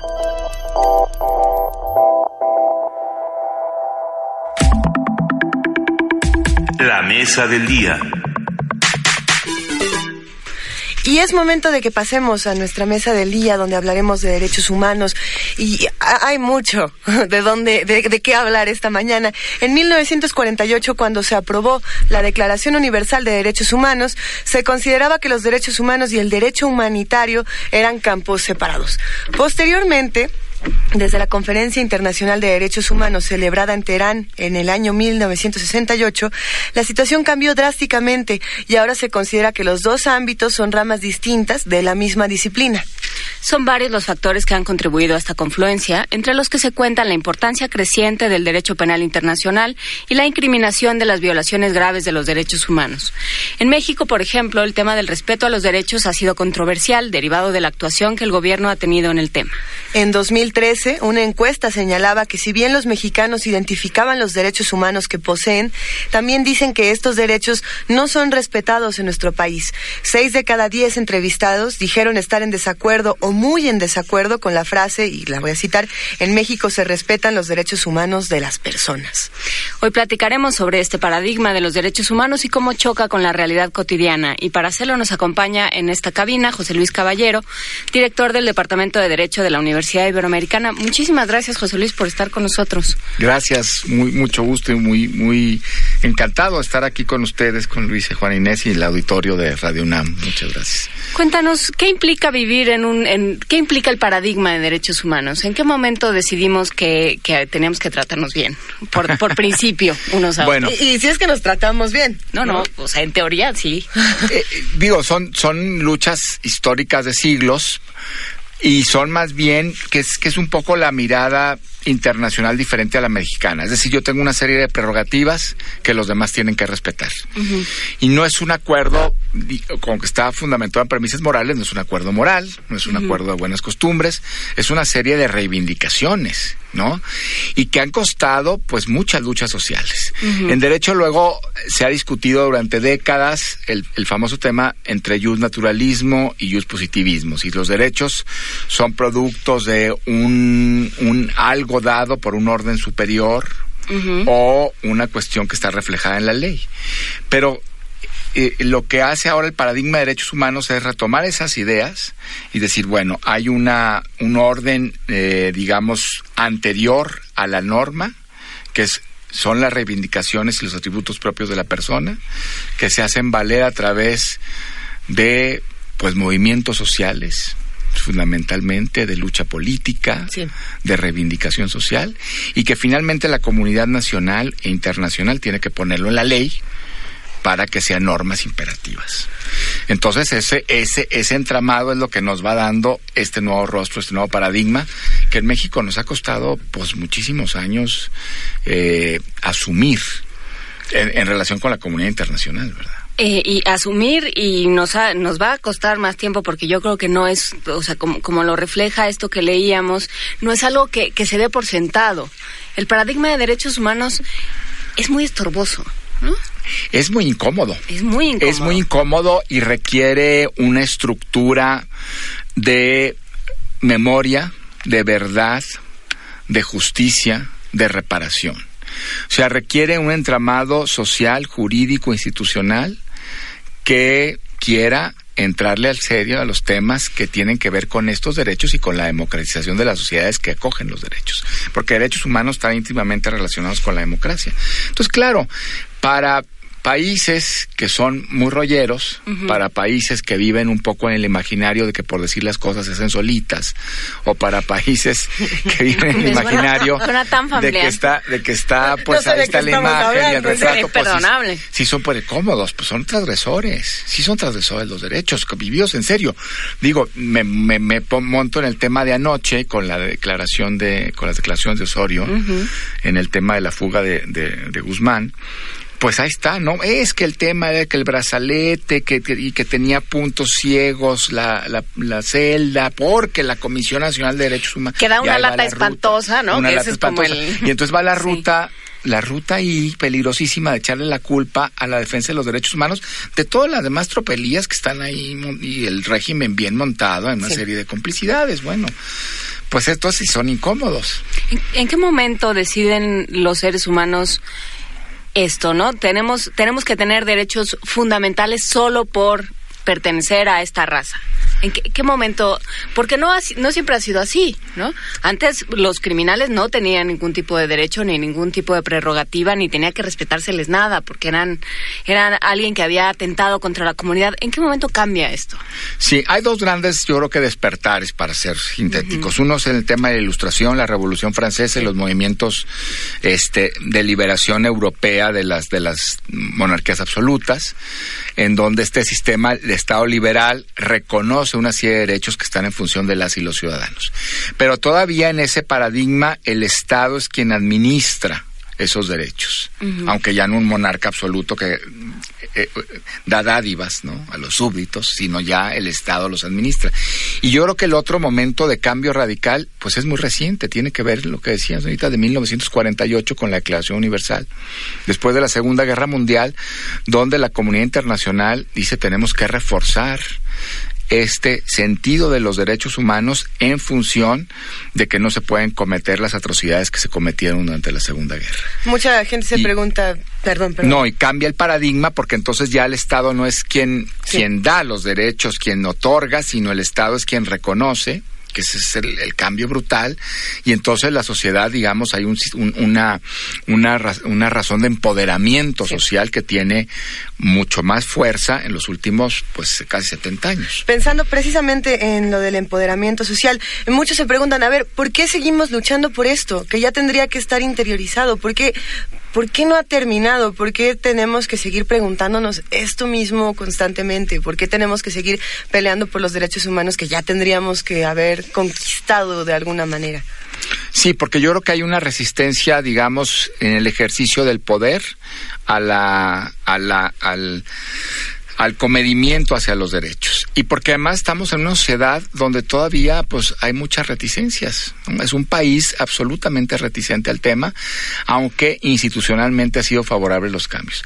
Y es parte de la esquizofrenia mexicana, esa esquizofrenia que permite tener 170 tratados de derechos humanos ratificados, ser de los cinco países de la OEA de los cinco, de todos los miembros de la OEA, de los cinco países que han ratificado absolutamente todos los instrumentos internacionales en el sistema de la Organización de Estados Americanos, tener una reforma constitucional desde 2011 absolutamente, digamos, plausible en el contexto de todos los países que tienen este tipo de diseños, pero, pero, pues ahí con, con un otro discurso que exhibe pues un deterioro brutal. O sea, vivimos una crisis humanitaria, teniendo un diseño ilegal altísimo. ¿Y esto por qué pasa? Hay una idea de... eh, todavía campea esta idea de los delincuentes, o quien yo considero que es un delincuente, porque tampoco es una cosa, o sea, no están juzgados. ¿no? Ajá. no tienen derechos, no tienen, eh, no tienen derechos y no tengo sobre todo como autoridad, o sea, si tú lo que quieres es que yo te proteja, entonces no me puedes salir con que además tengo que tratar bien a este ser humano que es un delincuente Sí, y un deleznable. y, y un ser asqueroso y entonces yo puedo hacer con él lo que yo quiera. Entonces, claro, tiene sociedades como la saudí donde, donde existe la pena corporal, tiene sociedades como la de China que dice derechos humanos, ¿me vas a decir de derechos humanos? Perfecto, ya no te compro nada. ¿Verdad que no te parecen mal mis derechos humanos? Qué bueno, ¿eh? ¿No? Entonces, eh, ¿qué pasa? Mm, mm, Si tú, si tú le dices a un mexicano que vivimos como en el régimen saudí, te va a decir que no. Ajá, o que claro. somos, este, que, que no nos importan los derechos humanos, te va a decir que no. No, y que no hay pena de muerte ya, por ejemplo, ¿no? Que la, la quieran revisitar algunos partidos políticos. Y que no hay pena de muerte. Cuando, cuando pones la pena de muerte sobre la mesa, la gente dice sí. Sí, porque esa gente no merece Bueno, nada. bueno, ahí es un poco más escabroso porque una cosa es legalmente la pena de muerte y otra cosa es la realidad que se está viviendo en el país donde la pena de muerte es algo como tú hiciste, yo te mato y nadie hace nada al respecto. O te mantengo en la cárcel sin ningún tipo de juicio ni de justicia. Sí. Mira, yo pienso que hay, digamos, al- algunas líneas que, que están sustentando esto. La primera, yo creo que sí tiene que ver con el autoritarismo mexicano. O sea, el autoritarismo mexicano de todas las décadas que tuvimos y que hemos tenido, porque yo creo que es un régimen que no hemos terminado de desmontar, desde luego, es hay una confusión entre la realidad y, y, digamos el discurso. Y siempre nos movimos en un tema de discurso, de promesas, que no llegaban nunca a la realidad. Entonces estamos acostumbrados a que las cosas no sucedan no sucedan, ¿no? Ayer se fuga este señor y luego todo el mundo dice, bueno, ya, te- ya, ya prohibimos las visitas en el penal, está acordonado. Bueno, ¿y para qué quieres todo esa parafernalia y montaje, montar todo este operativo si ya, ya se fue? Ya Entonces, fueron todos a revisar el penal. Pues sí, ¿qué, qué le ves? ¿Qué le ves al hoyo? ¿Qué? Exacto. Pues ya. Entonces la- el discurso, ¿no? Y, y la realidad por otro camino. Y luego también lo que yo pienso es que el discurso de derechos humanos se, ha- se, ha- se convirtió en un, en un, en un, en un, digamos, en un blanco ahí, este, una táctica, digamos, muy redituable, pues para ocultar todos los demás temas que están pasando y que la sociedad compra muy bien, ¿no? Yo creo, yo quiero que este gobierno me cuide de la delincuencia organizada y de toda la desorganización que está viendo la sociedad y todos los maleantes al costo que sea, porque entonces el papá Estado es el que me va a cobijar y me tiene que proteger. Oye, pero está costando, costando en tema de derechos, los de él, pero también los tuyos. Así es. En temas de democracia, en temas de que tienes que tener al ejército en las calles siendo una sociedad democrática De y desarrollada de libertad de expresión. sí. Exacto, no importa. Quítame esto, ¿no? Entonces, claro, también es, es parte de la cultura, viene el autoritarismo, pero de no visibilizar exactamente dónde están los problemas. Y es un discurso conveniente. Y pensando en visibilizar en dónde está el problema, hablabas hace un momento de los diseños institucionales. ¿no? Y hace, la semana pasada hablábamos precisamente de la corrupción y lo que, lo que mencionábamos aquí en la mesa era, bueno, la corrupción se relaciona directamente con un diseño institucional de nuestro país, ¿no? Eso fue, oh, entre muchas otras cosas que se tocaron. Y creo que, que también, bueno, eh, mencionas, en teoría, el diseño institucional en México tendría que funcionar, ¿no? Pero ¿a quién le está funcionando y por qué los derechos humanos se relacionan de esta manera con las instituciones? Para bien y para mal. Sí, yo creo que, lo- que seguir un test de derechos humanos te compromete muchísimo. Y entonces, a la hora que, que se tiene que cumplir con, digamos, los protocolos de Estambul en materia de tortura, eh, con los acuerdos de París en los temas de las comisiones públicas de derechos humanos, etcétera, eso, ese reflejo lleva necesariamente a destapar los ductos de dónde están los amarres institucionales o la operación de políticas públicas que no dejan que salga a la luz. Por ejemplo, en el tema de Tlatlaya. En el tema de Tlatlaya, lo que sacó el Centro de Derechos Humanos Miguel Agustín Pro, que, Pro, que había una línea de mando ahí que decía abatir a los delincuentes. Bueno, En horas de oscuridad. en horas Sí, de sí, oscuridad. Hay una ruta de opacidad porque el Instituto Nacional de Transparencia, el INAI famoso, no eh, permitió la reserva de estos documentos en donde no se hizo público desde antes cuál está, dónde estaba la cadena de mando. Entonces tiene que venir una organización de la sociedad civil a, digamos, este, tomar el lugar de una institución pública documentando con todo el tema de la defensa de los de las víctimas, pues y, y evidenciando dónde están los flancos débiles. Ese, ese, es- ese, ese es el tema. O sea, los diseños institucionales, los diseños legales, aunque puedan ser de avanzada en México, en el papel, Sí, a la hora de la instrumentación, pues sí, somos muy cortitos y, y damos paso atrás. Y también como sociedad per- permitimos estos pasos atrás, ¿no? Porque porque como dices, pues hay una hay un acuerdo de yo te voy a cuidar, pero no me preguntes cómo. Y hay ya también un, juego eh, muy bonito con los eufemismos. ¿no? Eh, el año pasado que salieron todos estos, ah, hubo un escándalo con unos interrogatorios enhanced, los decía, les decían en Estados Unidos, ¿no? O sea, mejorados. Con, con, como con chanfle.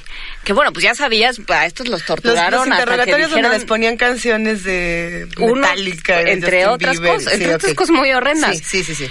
Este, digo, este, con todo respeto para Justin Bieber, ¿verdad? Pero, pero sí, una serie de medidas, ¿no? Y también en el caso mexicano, pues ya sabes que la tortura es, eh, que, que las confesiones se obtienen, quién sabe cómo, y, y no necesariamente, por supuesto, de, de quien cometió el delito. Entonces, sí, hay una connivencia también de la sociedad donde dice, bueno, mira, sí, o sea, en este juego que antes de que, de que entrara a nuestra vida, de, de- o saliera el, el Chapo, teníamos al Mencho.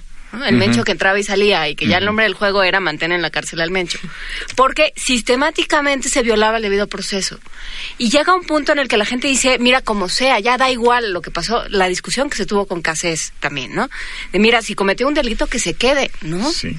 Porque si se arma mal mi expediente, entonces también me pueden acusar de lo que sea y dejarme en la cárcel. Claro, es que esa parte no la, no la, no la tenemos todavía. Es que es lo mismo el autoritarismo, ¿no? Ya no importa que se esté manejando discrecionalmente las cosas como quiera, el Estado, el gobierno, pero que haga lo posible para que estos se vayan, estos delincuentes se vayan, sin ver que a largo plazo, bueno, finalmente si te vio- si violan los derechos de otros pueden ser los míos también. Claro, es que es eso. Es, es, es eso, ese es el punto, ¿no? El, el- el mandar el mensaje. En el caso Cáceres, pues fue eso. O sea, ¿cómo entiende la sociedad que estaba, era tal el montaje televisivo y la y lo amañado de la construcción del expediente que no había elementos para determinar absolutamente nada?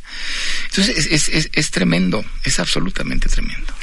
Es tremendo porque cada derecho que se cede es un derecho que, que, perde- que pierde cada uno como individuo. Sí. En el momento en Sí. que dices, mira, a como sea, pero déjalo ahí, ¿no? Sí. ya no le muevas, sí seguro está todo mal integrado, sí seguro hay, hay problemas sistemáticamente con, con la integración del expediente, con las pruebas, con los testigos, pero ya no le muevas. ¿no? O sea, sí sabemos que fue ella y sí la vamos a dejar en la cárcel y tenemos algo que decir en la conferencia de prensa y se acabó. Pues sí, pero el siguiente somos nosotros, porque estábamos en el lugar equivocado en el momento equivocado. Así es. Y luego la paradoja es que tenemos un sistema penal que acabamos de, bueno, no acabamos de reformarse, ya imagínense, dos- 2008, yo ya siete años.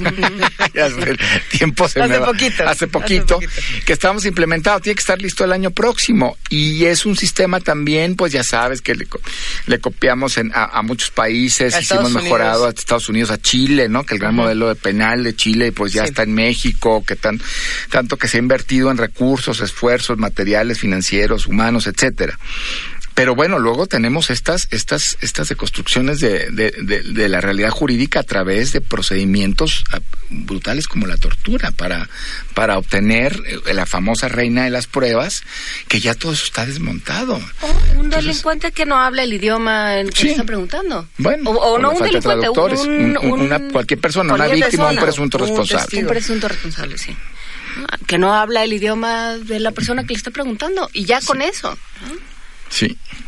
¿Qué pasa entonces? eh, ¿Cómo podemos compararnos? Sé que no, no, no podemos compararnos con otros países, pero tomando en cuenta cómo estamos en, en derechos humanos con otros países, nosotros, ¿dónde quedamos? ¿Muy abajo, muy arriba, muy en medio? Mira, yo diría que depende del, del- de la óptica. Si es en el tema de los, la ratificación de los tratados internacionales y el comedimiento del Estado con los tratados y los organismos internacionales, estamos muy altos.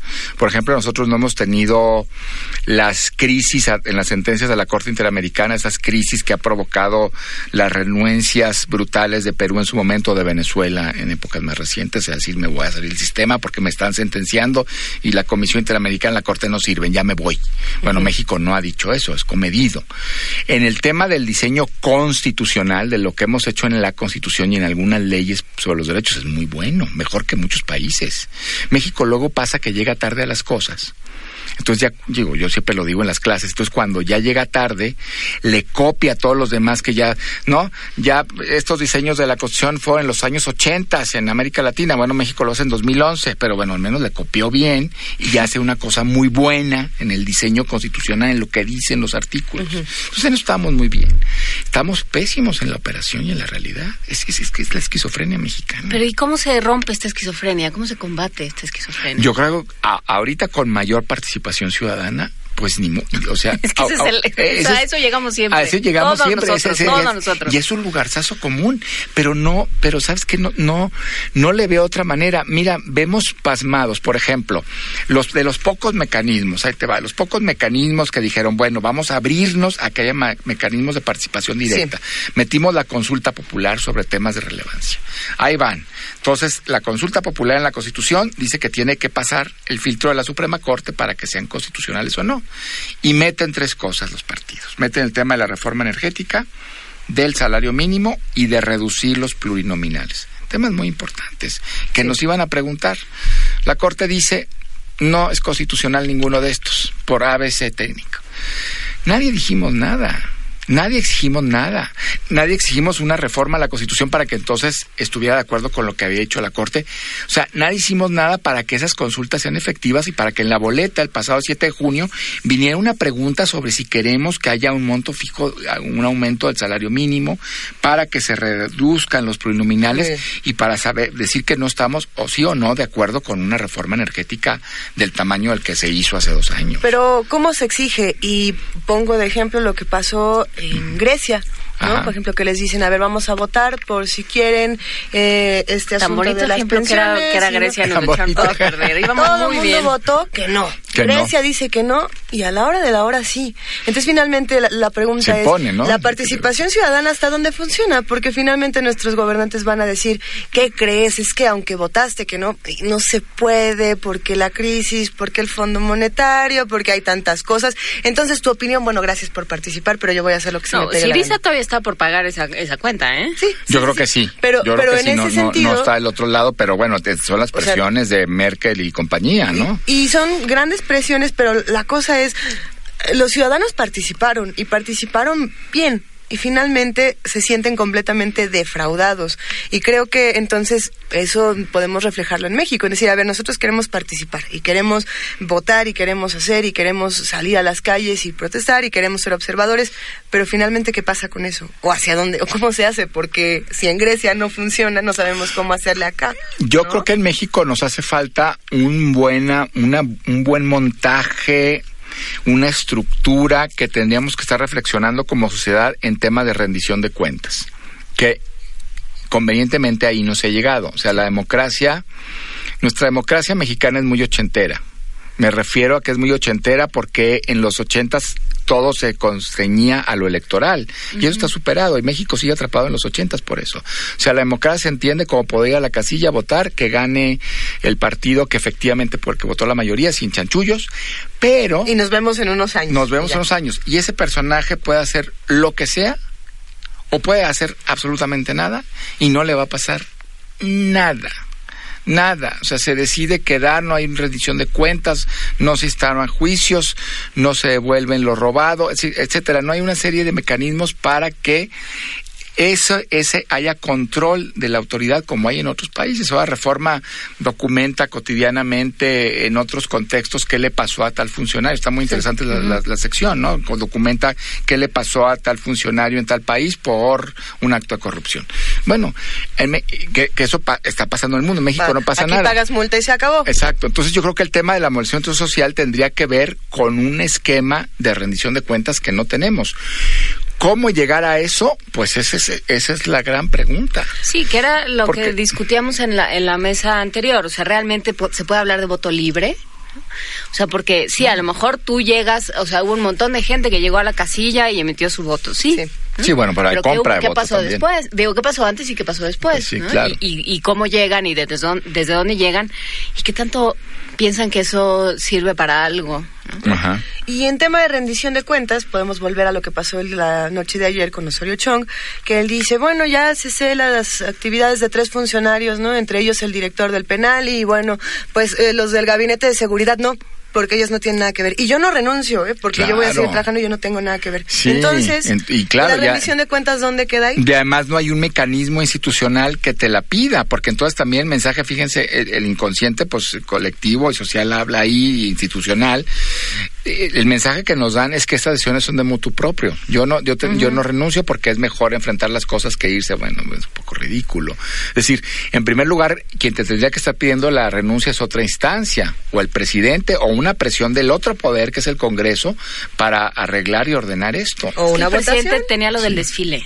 Sí, no, sí, pero es que tenía, tenía hoy que estar ahí que en París. volar sus Sí, zapatos sí. para el desfile. Sí, coinci- mala coincidencia. ¿Qué pasa con las comisiones de derechos humanos? ¿Sirven, no sirven? ¿Qué podemos hacer con ellas? ¿Podemos eh, tomarlas como aliadas en este...? Sí, las comisiones de derechos humanos es un gran baluarte que nos dimos hace 25 años aproximadamente. Eh, yo com- creo que como todas las instituciones, después de la famosa alternancia del 2000, las instituciones fueron cooptadas por los gobernadores que se vuelven virreyes, digo, para Resumir. Las comisiones públicas en las entidades federativas, con honrosas excepciones como la de aquí el Distrito Federal, por ejemplo, pero ha navegado entre el autoritarismo y la corrupción de los gobiernos locales. Entonces, en lugar de generar una federación de instituciones públicas de derechos humanos que tendrían que estar dando la batalla para defender los derechos y, y poniendo el dedo en la llaga de autoridades corruptas y estorbando, estorbando. incómodas, no lo están haciendo. Hemos recuperado a la Nacional desde hace un año, yo creo con el cambio, que la Nacional estaba fatal y ya y, y yo creo que la Nacional se está volviendo otra vez una institución en la que podemos empezar a confiar. Claro, necesitamos más todavía, necesitamos ver que produzca resultados en muy poco tiempo, pero al menos hay una apuesta porque la Nacional sí está tomando en consideración las cosas que están pasando y está haciendo como deben de ser una contención dialogante a los gobiernos. Sí, creo que por lo menos se está visibilizando. Visibilizando los temas y no ha cedido en los temas de Tlatlaya, Yotzinapa, etcétera. Las grandes violaciones de derechos humanos ha dictado medidas cautelares, está ahí, está exigiendo, está dando, pidiendo revisión de cuentas al ejército, etcétera. Pero yo creo que lo que tendrían que hacer sobre todo es una es, es en materia educativa y cultural. Sí es brutal el mensaje que nos mandan a la ciudadanía de que eso que decías ahorita, que los derechos humanos son estorbosos y que sirven para proteger delincuentes. Eso no, no se ha podido quitar de la cabeza de buena parte de la sociedad mexicana y al contrario, se sigue insistiendo en eso. Porque además no hay, o sea, es un es un problema que atraviesa eh, niveles de escolaridad, de educación, eh, nivel socioeconómico. O sea, realmente esta idea de, o sea, a mí me sorprendió cuando el, el, el- verde se aventó este ocurrencia de la pena de muerte, escuchar a gente que uno pensaría educada con una idea eh, del Estado, de la ciudadanía, ¿no? decir que los maten. Sí, claro, sí, claro. ¿Por qué? Pues porque, porque la gente se harta de la impunidad. ¿no? Así se es. harta de pensar, da una mordida o, este, o se les olvida un rato y sale. Y ya, y ahí está otra vez en la calle. Entonces, ¿qué hacer? ¿Cómo, cómo acercarse a la, a la Comisión de Derechos Humanos? ¿Cómo trabajar desde las instituciones? Tú estás también en la Universidad Iberoamericana. ¿Cómo, cómo trabajar desde las instituciones académicas y desde eh, pues las organizaciones de sociedad civil? Yo, yo pienso que tenemos que hacer una, una, una mancuerna que hemos hecho poco en, en ese tema de generar, digamos, insumos de difusión en, en discursivos, materiales escritos, etcétera, pero que participe la Academia de la Sociedad Civil en dónde están los avances que se tienen que, que hacer, ¿no? Yo creo que hay temas fundamentales en donde tenemos, por ejemplo, que sentar al gobierno, ¿no? Graves violaciones a derechos humanos, por ejemplo. Que ese es un tema que tiene ahí una ruta al final de decir, bueno, en este país están cometiendo crímenes de lesa humanidad, sí o no, y quién paga y quién es responsable. Ya alguna alguna denuncia se hizo hace algunos años cuando terminó el sexenio de Felipe Calderón. Pero es un debate que está, en- que está ahí. ¿Qué tenemos que hacer para volver a mejorar el tema de la, de la seguridad pública en materia de policía y que el ejército no siga en las calles? Porque eso también es un tema brutal para cualquier sociedad democrática. Eh, Y yo, y yo pienso que tenemos que generar un debate que no se quede en las aulas de las universidades, eso también es un súper reto, y que no se quede en las eh, eh, eh, a, a nivel interno de los grupos, ciertos discursos complacientes en donde nos decimos las mismas cosas y somos los mismos los que nos escuchamos. Y no hay también una especie como de vergüenza nacional, como de, como de, no, salvajes los otros. Salvajes los árabes, ya ves cómo son. este, Sí, sí. Salvajes Pues los ya chinos, estamos en el mismo nivel. Y nosotros, nosotros no. Nosotros, mira qué bonitas leyes tenemos, qué bonito marco jurídico. No, no, no. Bueno, ay, sí, O- a esos los matan pues porque son delincuentes. Claro, o, o luego lo que hacemos también es, es sacar los otros discursos progres que, parecen empapar la realidad. Por ejemplo, el tema, yo digo, el tema de la diversidad sexual es un tema súper cómodo en eso.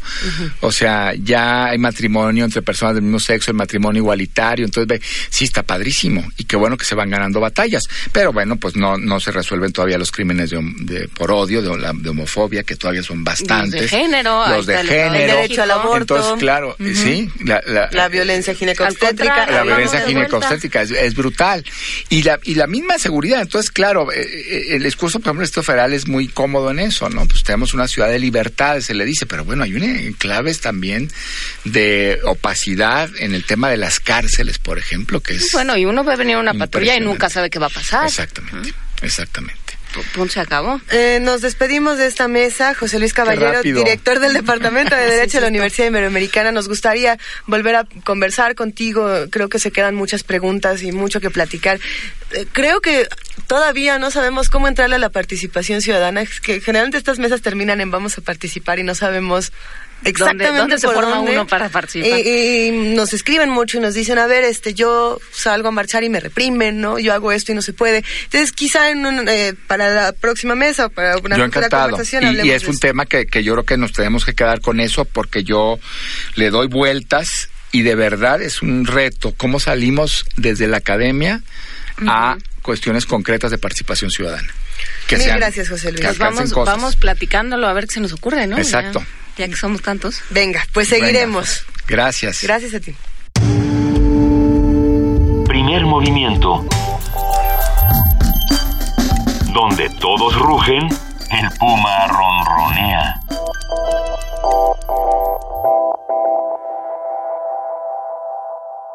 Vamos a seguir con una de nuestras famosísimas pachorrolas, cortesía de Pacho Paredes, director del Museo Universitario del Chopo. Vamos a escuchar Congo con el grupo Júpiter and Oquest International.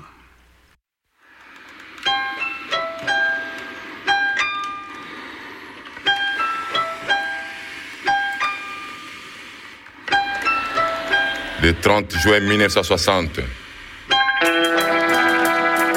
Palais de la Nation, Léopoldville, Kinshasa aujourd'hui. Nous avons connu les ironies, les insultes, les coups que nous devions subir matin, midi et soir. Parce que nous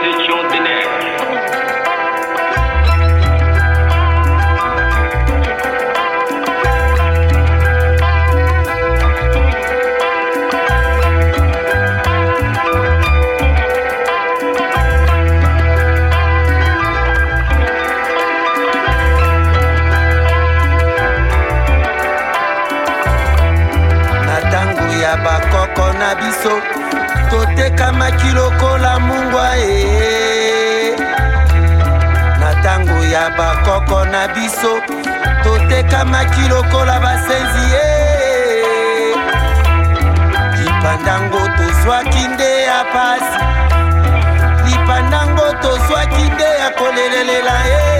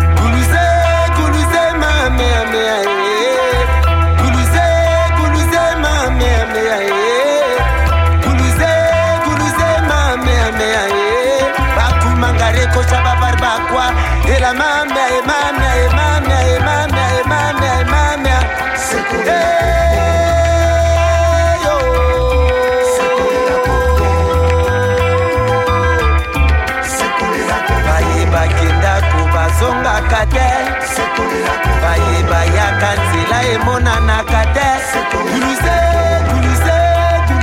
mameameya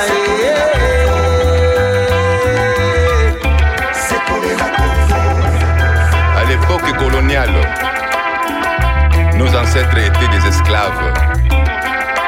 On les fouettait trois fois par jour, mais ils bouffaient trois fois par jour. Puis nos parents ont pris l'indépendance, soi-disant. Ont fait le pays à leur image. Et cinquante ans plus tard, les Congolais bouffent une fois par jour à 22 heures.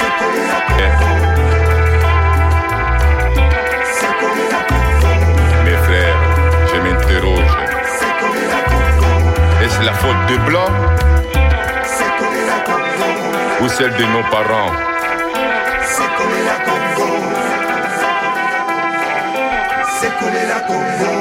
Est-ce qu'on est indépendant ou dépendant Tout dépend. L'histoire nous jugera.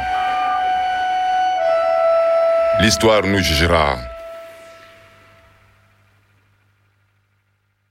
Esto fue de Júpiter a Northwest International, Congo. Primer movimiento. Para afinar el día.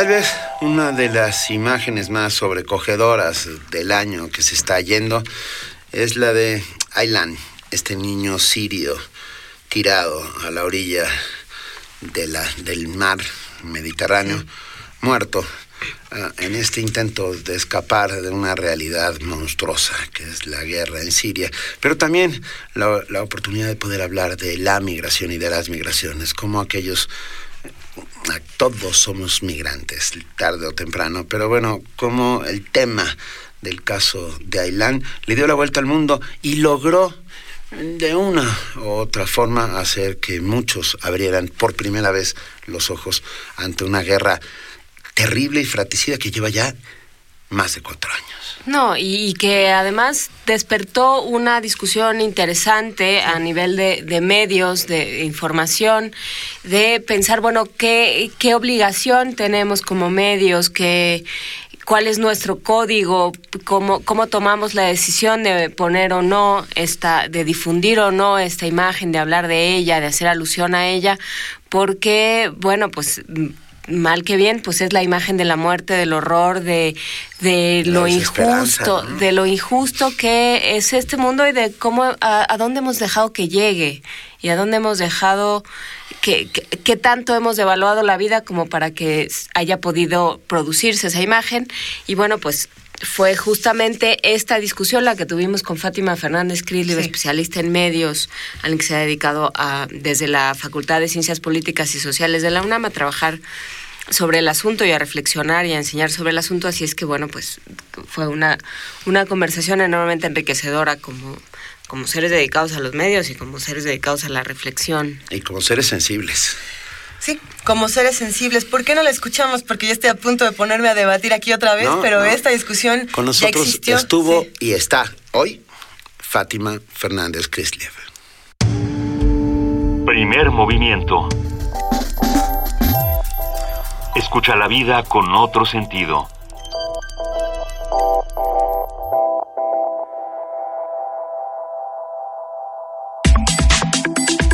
Nota Internacional. En este momento vamos a hablar de la cultura del horror y de lo que está ocurriendo en el mundo. Regresaremos a hablar sobre, no, no lo vamos a echar en saco roto, en un rato eh, entable- estableceremos comunicación con Ernesto Piedras para hablar sobre la Secretaría de Cultura. Pero Pero bueno, es interesante que, que mencionemos entonces la cultura del horror y la cobertura mediática que se le da a esta cultura.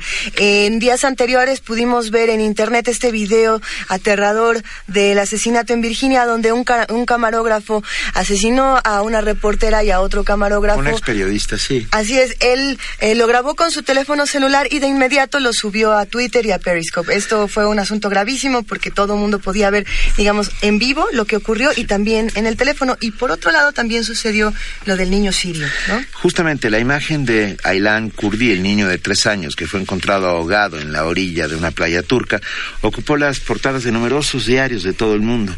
Las fotografías provocaron consternación en los medios y en las redes sociales. En cuanto se divulgaron las fotos del cuerpo sin vida del infante, artistas respondieron con una serie de ilustraciones en las que representaron el drama que continuamente viven los migrantes. Son- Son ilustraciones impresionantes. Algunos medios de comunicación se han cuestionado la pertinencia de la publicación de imágenes como las del pequeño Aylan Kurdi.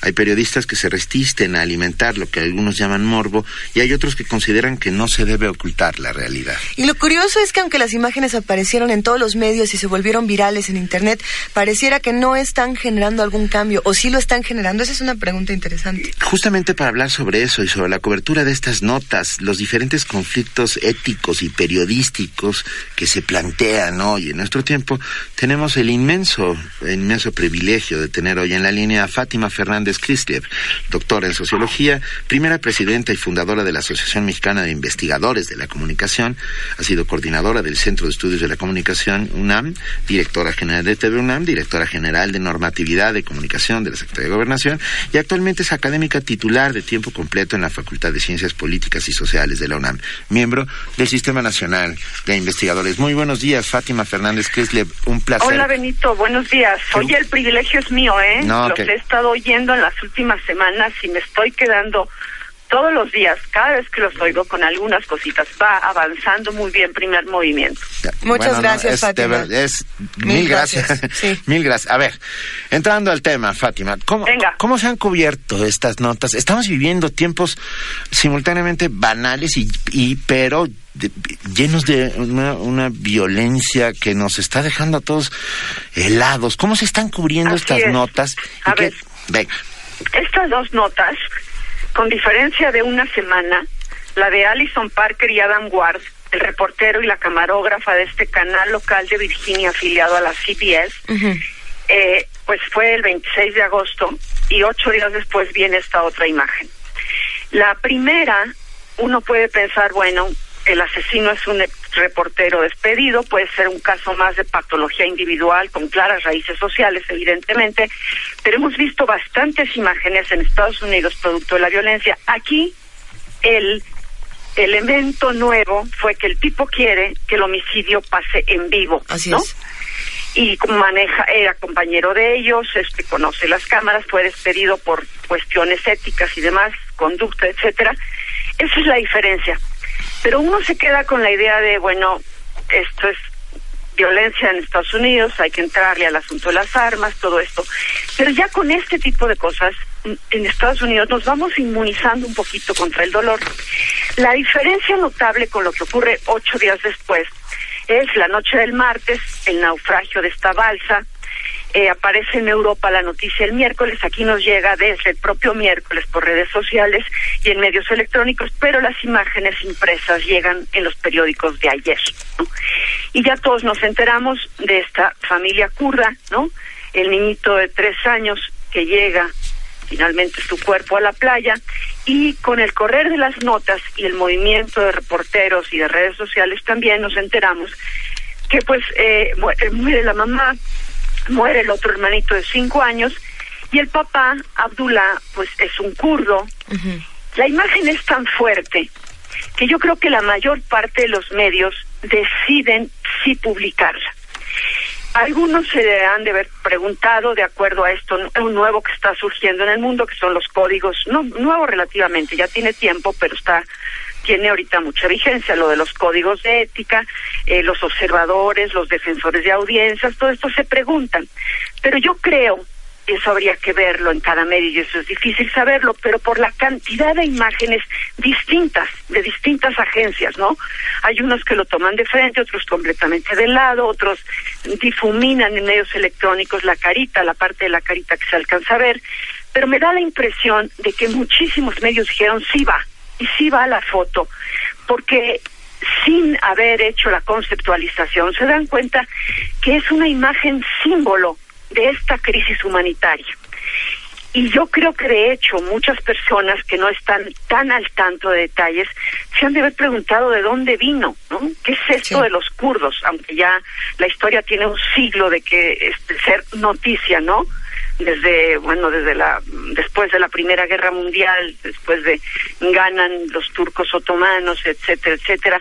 Y se van, todo el mundo sabe que las minorías kurdas en, los cuatro países donde viven, porque el Kurdistán tiene que ver con la cadena montañosa del Kurdistán que abarca pues buena parte de Turquía, Irán, Irak, algo de Siria y todos sus alrededores y se expanden también las minorías kurdas hacia la parte de Armenia y demás.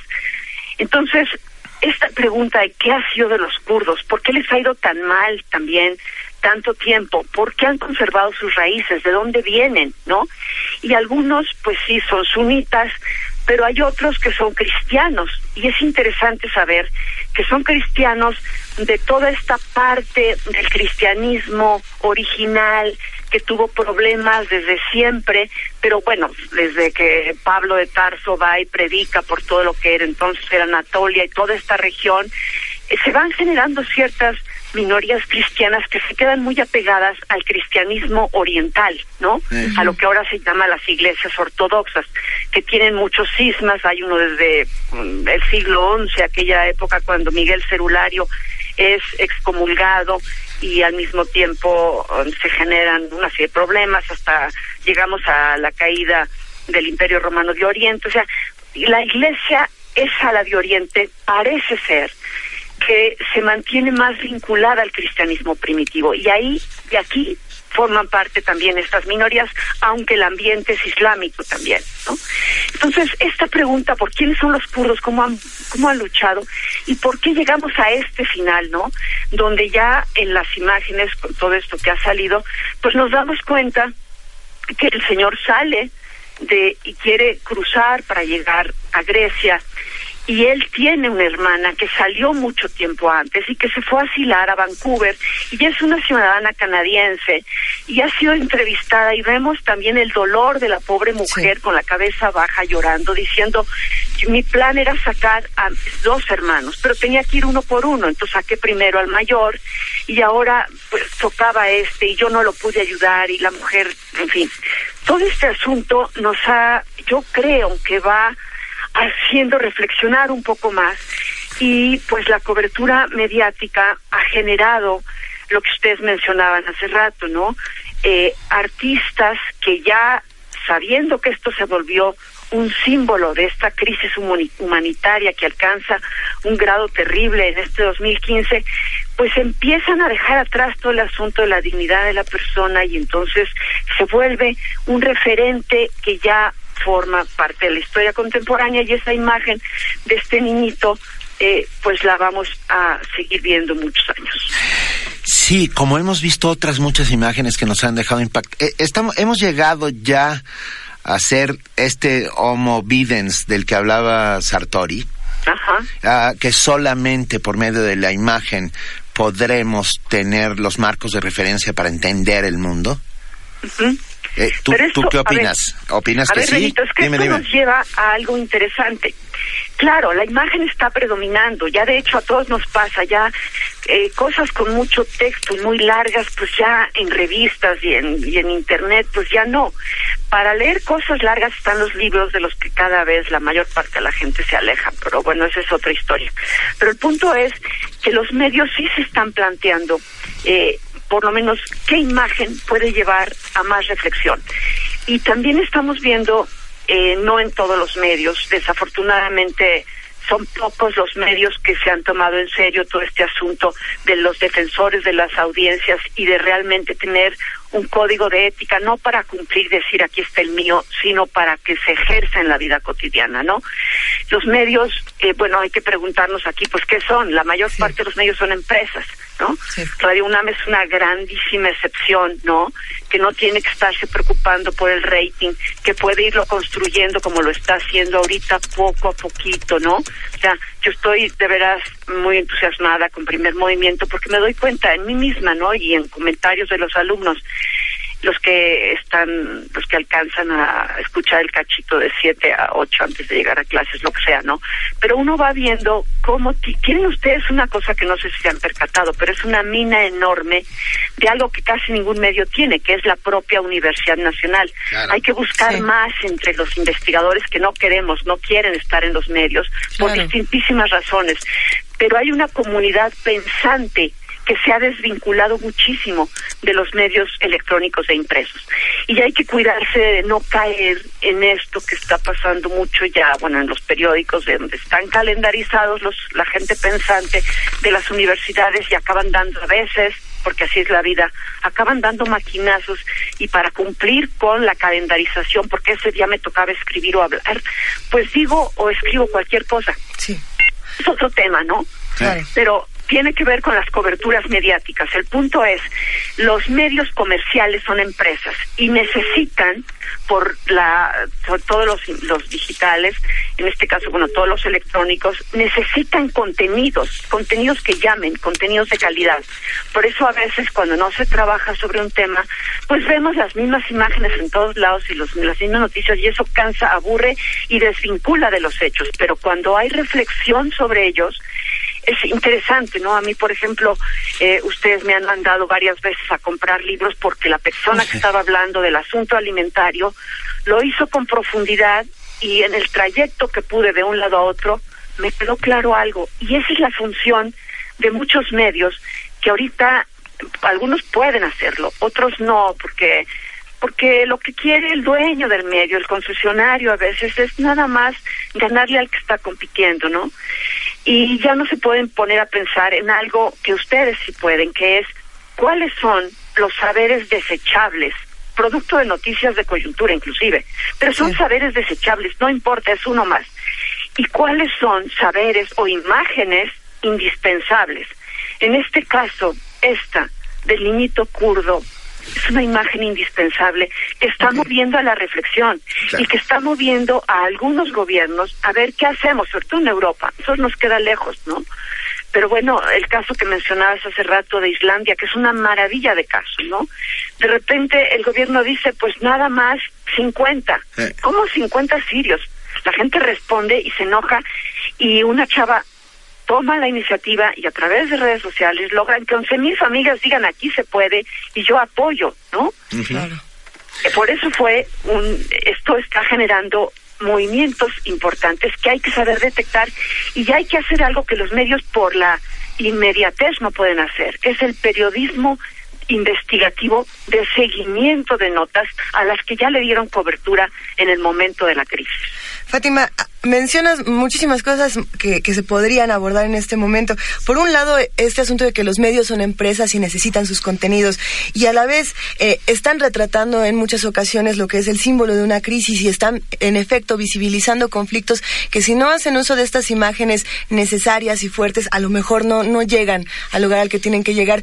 Pero en nuestro país esto ha sucedido en, en otras ocasiones con imágenes igual de fuertes. En este momento estábamos recordando a Julio César Mondragón, el, el desollado de Ayotzinapa, que es una imagen que, sin duda, ah, bueno, yo, creo que nos deja sin palabras, ¿no? Y que, no se puede decir eh, nada de esta imagen que, como bien dices, no atente contra la dignidad de una persona. ¿Qué es lo que pasa en ese asunto? Porque es una imagen durísima que está reflejando actos de ultraviolencia. ¿Qué, qué pasa ahí? A ver, eh, lo voy a decir crudo. Aquí la imagen del niñito es una imagen que por algo retoman los artistas plásticos y se empieza a difundir y empieza a hablarse. Tiene algo de bello la imagen dentro de la crisis, dentro Así del dolor y dentro del horror, ¿sí? Fue una estampa muy fuerte. la que tú mencionas de Ayotzinapa, yo no la quise ver. Yo únicamente me bastó con la descripción y la tengo en la mente sin haberla visto, ¿no? Pero ahí sí ya es, sí efectivamente es la dignidad de la persona, pero hay algo más. El horror que hemos ido viendo, poco a poquito los medios han ido soltando más imágenes respecto a las que soltaban hace 10 o 15 años. Pero va pasando algo que es horrible, que es la inmunidad a esto. Yo no sé si a ustedes les pase, pero a mí sí. Yo hay momentos en que digo, yo tengo que llegar a, a dar clases en la mañana con optimismo, con energía, con ganas, con luz al final de este oscuro puente que estamos viviendo. Y yo no me puedo alimentar nada más de esas imágenes. Cuando siento que es una más de lo mismo, no la veo, no la puedo ver, porque me roba alegría, me quita entusiasmo. Eh, y yo creo que nos va inmunizando a todos un poco este tipo de imágenes. Por eso el cuidado de qué imágenes sí y cómo doy contexto y cómo doy seguimiento es brutalmente importante para los medios. ¿no? Sin, sin lugar a, sin lugar a dudas. No, eh, nos quedamos reflexionando un poco sobre lo que decías acerca de la gente pensante que ¿Por qué esa gente pensante tiene la obligación de volver a los medios? Para convertir los medios en qué? ¿Qué son, ¿Cuáles son los medios que mereceríamos, Fátima? Es que mira, es que algo pasa con la gente pensante. Mira, primero hay que entender la dinámica de las universidades, ¿no? Todas están eh, tienen a sus investigadores en programas de estímulos de distinto tipo, ¿no? El nacional, que es el Sistema Nacional de Investigadores, eh, y los estímulos particulares de cada universidad. En la nuestra, en la UNAM, tenemos el PRIDE, que es el programa de PRIDES, PRIDES al desempeño, y luego los concursos que tú vas haciendo si quieres subir en el escalafón de la universidad. Entonces, todo lo que haces cuenta. Y en el caso de Lesni se han hecho esfuerzos fuertes, los ha hecho Julia Tagüeña con todavía va muy lento porque es muy grande, ya son más de 20 mil investigadores allá adentro, pero se han hecho esfuerzos para que la divulgación cuente, pero en la mayor parte de las evaluaciones no cuenta nada. así es. Entonces la gente lo hace o por amor al arte o por los tres pesos que les pagan o porque quieren ser famosos o porque los reconocen después de haber hablado. Hay mil razones para participar en los medios, pero hay mucha gente seria que no quiere participar en los medios eh, ¿Por qué? Porque eso quiere decir que estás como expuesto a que te pregunten más y pues se necesita esto de los contenidos con cierta calidad y con cierta información, pues eh, adorna mucho este, entrevistar investigadores. Pero la dinámica de la academia se ha marchado en los últimos 20 años separándose de los medios y salvo excepciones muy honrosas en todos los medios, hay muchísimos, eh, muchísimas personas que opinan de cualquier cosa y todo el tiempo. Y otra cosa, no les importa esto de la calendarización, que hay que saberlo cuidar porque a veces, de verdad, por la dinámica de la vida cotidiana, no hay tiempo para pulir el tema. Entonces acaban diciendo lo mismo que cualquier radio escucha con un mínimo de información, o a veces peor. Entonces, aquí, yo repito, yo vuelvo, a mí dirigí una tesis de una chava que no la ha concluido, pero sobre cómo podría específicamente Radio UNAM eh, tener, nada más que necesitan más personal de eh, servicio social, detectando en toda la universidad dónde están los investigadores que trabajan qué. Entonces, irlos intercalando, que sea también una especie de privilegio servir a la sociedad, porque si estás calendarizando ahí te la vas llevando, pero si te toca cada mes, ah, entonces cuidas más tu espacio, ¿no? Y si tienen ustedes una lista de gente que pueden ser como suplentes, ¿no? Y que son algunos doctorantes, por ejemplo, gente de que está empezando el posgrado, lo que sea, se vuelve una cosa rica, pero con la obligación de dar algo de calidad que tenga realmente un contenido que trascienda y que pertenezca a esto que yo decía, que son los saberes indispensables en el mundo de hoy. A ver, nosotros aquí estamos dispuestos a hacer nuestro mejor esfuerzo para que las mejores mentes de nuestra generación y de otras generaciones estén aquí presentes y hablen a, a nombre de eso, de la universidad, de, de la crítica, de la autocrítica, de todo aquello que nos vale para hacer una sociedad más justa, más libre y más pensante. Pues, este, te agradecemos enormemente estar esta mañana con nosotros. Es un, insisto, un privilegio. Estamos todos muy contentos. Y bueno, no vamos a echar estos temas en saco roto. Vamos a seguir hablando, vamos a seguir infiriendo, llegando lo más profundo que podamos sobre la apariencia para encontrar una noción de realidad. Claro, y luego va a empezar a hacer un poquito, pero eso ya no les toca a ustedes. Después de que ya se hizo esta pequeña red de quién puede ayudar a informar mejor y con más profundidad, quién le puede dar salida también a la cantidad de problemas que se están planteando y que, pues ya vemos que los partidos políticos están totalmente rebasados aquí y en muchas partes del mundo, ¿no? O sea, hay, o sea, ciudadano medio ya no quiere saber mucho de partidos políticos porque sienten que son es más de lo mismo y son los hijos de los hijos y salvo excepciones que también las hay honrosísimas y por eso funcionan las cosas.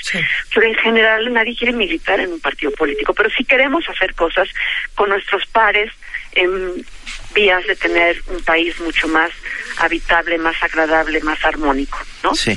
Lo que sí te puedo decir es que nuestra comunidad, los que nos escuchan son seres pensantes y eso nos da un enorme gusto. Claro, Radio UNAM está volviendo a lo que fue Radio UNAM de Max Au, a lo que fue el referente nacional. No había gente pensante que no lo escuchara. Y perdimos por distintas razones de las que no vamos a hablar ahorita, pero se va ganando poco a poquito. Y yo creo que ahorita el momento del cambio de rector siempre son momentos de hacer ajustes y decir, a ver, en difusión cultural, ¿qué es lo pertinente? En Radio UNAM, concretamente, ¿qué es lo pertinente? Y replantear muchas cosas en términos de recursos y de apoyo desde la cabeza de la universidad. Fátima Fernández Kisliev, no tienes idea del placer que ha sido hablar contigo esta mañana. Para nosotros es un honor y esperamos tener una conversación como esta pronto. Bueno, que les vaya muy bien, muy buen día a todos. Mil gracias. Un gran abrazo. Ándele, Dios. Primer movimiento. Donde la raza habla.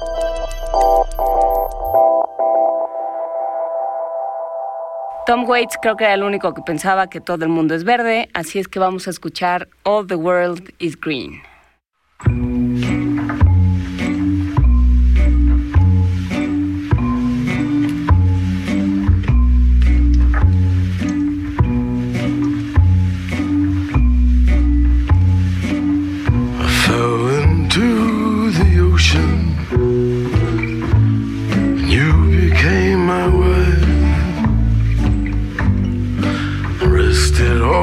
Against the sea. To have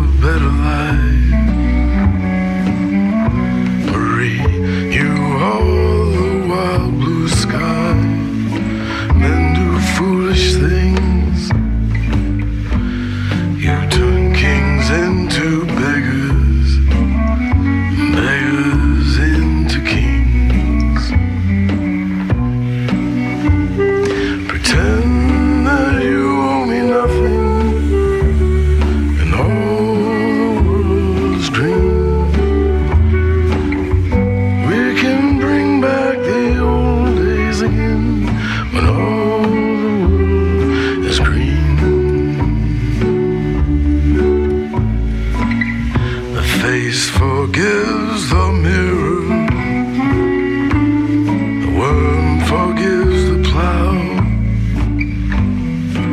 The question begs the answer. Can you forgive me somehow? Maybe when our story's over, we'll go where it's always spring. The band is playing our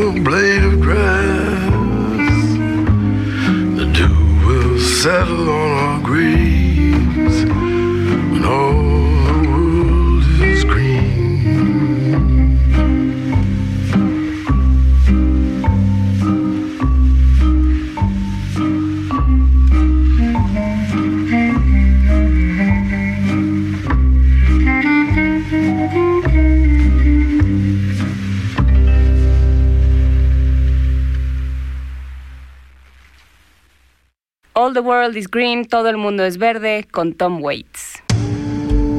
Primer movimiento. Escucha la vida con otro sentido.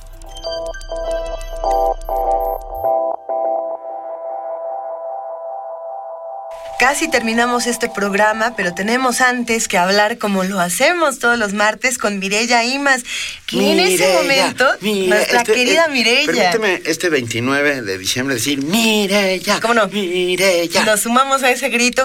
El programa universitario de medio ambiente, antes llamado Puma, ahora se llama Pues, el Pues. programa universitario de estudios sobre la sustentabilidad. Exactamente. Así es. Bueno, pues este programa en su momento llamado Puma siempre nos planteó dilemas eh, interesantísimos sobre el medio ambiente, cómo proteger a las especies endémicas, cómo proteger nuestros recursos naturales y desde dónde hacerlo sin hipocresía. Y ¿no? cómo entender el mundo. Cómo entender el mundo desde esta, desde esta visión de un todo, donde si el casquete polar baja un centímetro, se, se hunde una isla en el Pacífico Sur. O- O sea, saber que está interconectado. que está interconectado todo, que no existe, por ejemplo, desastre natural, que siempre es un desastre humano. Exacto. ¿no? El toque de la humanidad en la naturaleza, nuestra agresión a los recursos a veces sin que nos demos cuenta. Bueno, en esta ocasión recuperamos una de las mejores conversaciones que tuvimos con Mireya, que todas fueron fenomenales, pero hablábamos de la CONAM.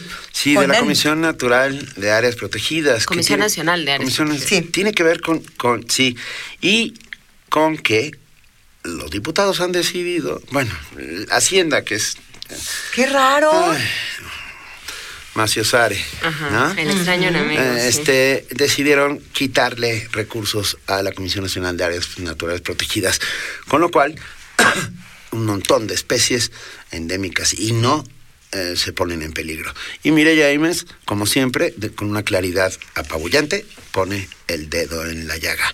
Vaya pues, Mireya Imes, directora del programa universitario de estudios sobre la sustentabilidad. El pues, Muy bien. pues sí, pues sí. El pues sí, pues sí.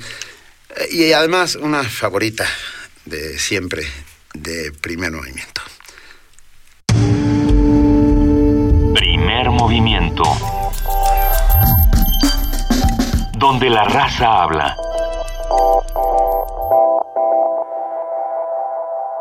Vamos a hablar con Mireya Imas. Ella es directora del programa universitario de medio ambiente, el Puma. ¿Cómo estás, Mireya? Buenos días. Muy bien, Luisa, ¿qué tal? ¿Cómo están todos en cabina? Buen día. Contentos de escucharte como siempre, Mireya. ¿De qué vamos a hablar esta mañana? Cuéntanos. Pues mira, este, este día quiero comentar un poquito sobre la Comisión Nacional de Áreas Naturales Protegidas.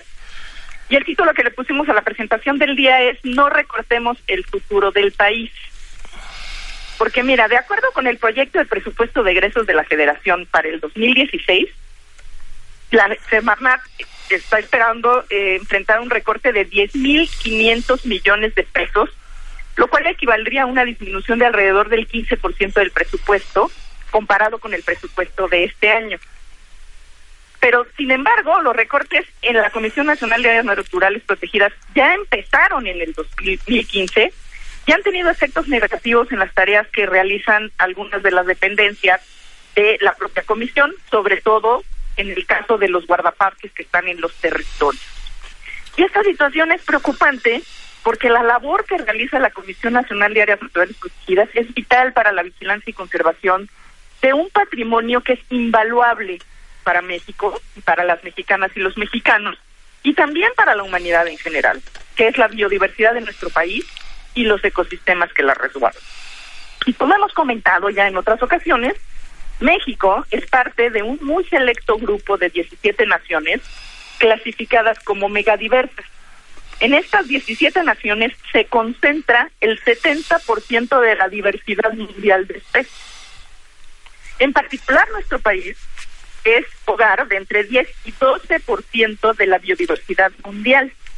Es el segundo lugar en diversidad de reptiles, tercer lugar en diversidad de mamíferos, quinto en anfibio y, anfibios y plantas vasculares y el onceavo en aves. Además, se calcula que entre el 30 y el 50% de las especies que se encuentran en nuestro territorio son endémicas. Es decir, no existen en ningún otro lugar del planeta. Y una parte muy importante de toda esta biodiversidad se conserva precisamente en el Sistema Nacional de Áreas Naturales Protegidas, que es el que vigila la CONAM. Las áreas naturales protegidas son, y he también comentado esto con el público del primer eh, movimiento, uno de los mecanismos más importantes de conservación que tienen los gobiernos para proteger la biodiversidad y los ecosistemas. Son zonas del territorio o de las aguas nacionales que están bajo algún régimen de protección en el que se restringen o regulan actividades como la urbanización, la instalación de infraestructura, la tala o la explotación de recursos naturales, y en el que se establecen programas de manejo y conservación y uso sustentable de la biodiversidad.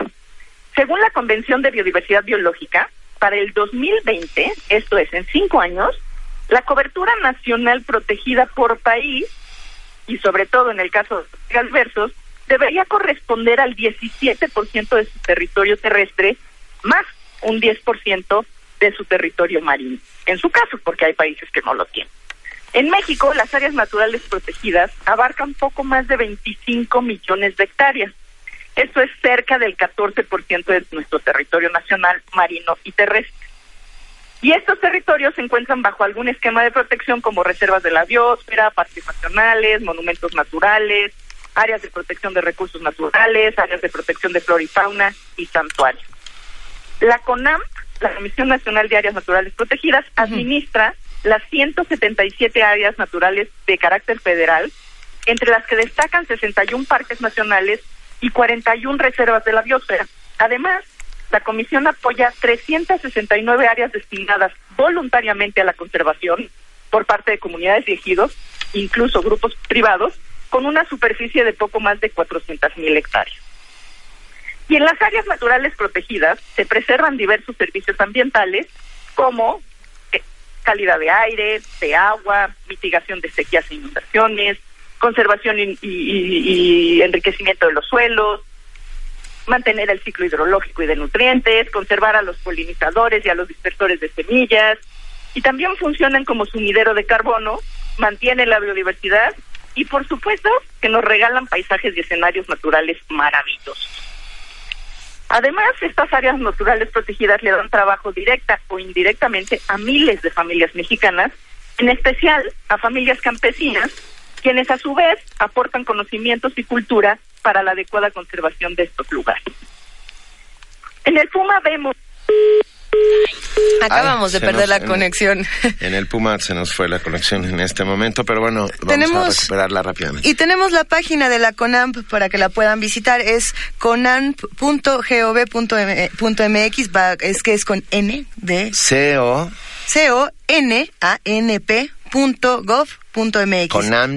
Así es. conamp.gov.mx Y hay- para saber más de lo que nos estaba hablando la doctora Mireya Imas del Programa Universitario de Medio Ambiente. Hay, hay muchísimo material, hay, hay videos, hay, hay convocatorias para concursos, se habla de muchísimos temas, no solamente, bueno, se toca desde medio ambiente esta igualdad de género, es una página muy interesante. Mireya, se cortó, pero ya estás de regreso. Perdón, no sé ni en dónde me quedé. Les estaba comentando que en el Puma hemos tenido este, la posibilidad de, vivir y conocer este compromiso de la Comisión Nacional de Áreas Nat- Naturales Protegidas a través de la actualización y capacitación de los guardaparques, quienes, no huelga decirlo, muchas veces se juegan la vida protegiendo la biodiversidad de nuestro país. Y bueno, yo comento que yo tuve la oportunidad de trabajar en la CONAM y realmente es un espacio de esos pocos espacios en donde los pocos tenemos la camiseta puesta, pues los guardaparques del CONAM también la lleva puesta. Y por ejemplo, en el 2006 hay un artículo muy interesante de Crebon y otros autores, incluyendo este, científicos mexicanos, en la, publi- en la revista Science ver, Direct, Perdón, Mireya, muévete tantito de donde estás porque está, estamos teniendo problemas con la comunicación. Perdón. Ok, a ver, aquí aquí me escuchan mejor. Ah, creo- ¿Sí? Sí, Mireya, muchas ver, gracias. ¿Aquí me escuchan bien? A ver, Sí, parece ser que sí. En donde este en este artículo que les comentaba en Science Direct se eh, estudió el tema de los mamíferos endémicos en México, los cuales podrían haberse protegido mucho mejor si el sistema de conservación hubiese iniciado en los años 70. Ellos calcularon en este artículo que el, que el territorio que se necesita para proteger a los mamíferos actualmente es 90% mayor al que se hubiera necesitado si este proyecto de, de conservación se hubiese implementado hace 40 años. Los autores del artículo subrayan entonces la importancia de llevar acciones de conservación a tiempo, pues indican que debido a la degradación del hábitat que está en curso, la eficacia de un plan disminuye con demoras en Híjole, volví, estamos per- estamos perdiéndote eh, terriblemente, se oye entrecortado, ¿Acá me Mireya. escuchan? A ver. ¿Sí? Bueno, lo que decía el artículo de Trevon es que mientras más nos tardemos en hacer proyectos de conservación, más nos costará y más tiempo tomará conservar el mismo número de, de organismos que si hacemos las cosas lo más pronto posible. Así pues, nos queda claro que recortarle recursos para la conservación del patrimonio natural de las y los mexicanos no significa ahorros. Al contrario, en poco tiempo tendremos elevados costos para nosotros y las futuras generaciones. Y es que en realidad en este mundo a lo único que se le puede quitar para que se haga grande, hasta donde yo sé, es a los agujeros. Y yo quisiera cerrar esta, esta conversación del día de hoy diciendo que la CONAM, la Comisión Nacional de Áreas Naturales Protegidas, no es, y no debe ser caja chica. La CONAM es la institución responsable de preservar el patrimonio natural de la nación, de esta nación, de todas y todos los mexicanos. Y esa es mi contribución del día de hoy. Y se agradece enormemente, te mandamos un enorme abrazo, Mi- Mireya Imas, y te agradecemos como siempre que pongas ese dedo en la llaga sobre nuestro patrimonio natural. Les mando un beso a los dos, al público y una disculpa por la comunicación. Nada, que se disculpe el que puso la- la- en las redes, o sea... Gracias, Mireya Imas. Un gran abrazo, Mireya. Primer movimiento. Información azul y oro.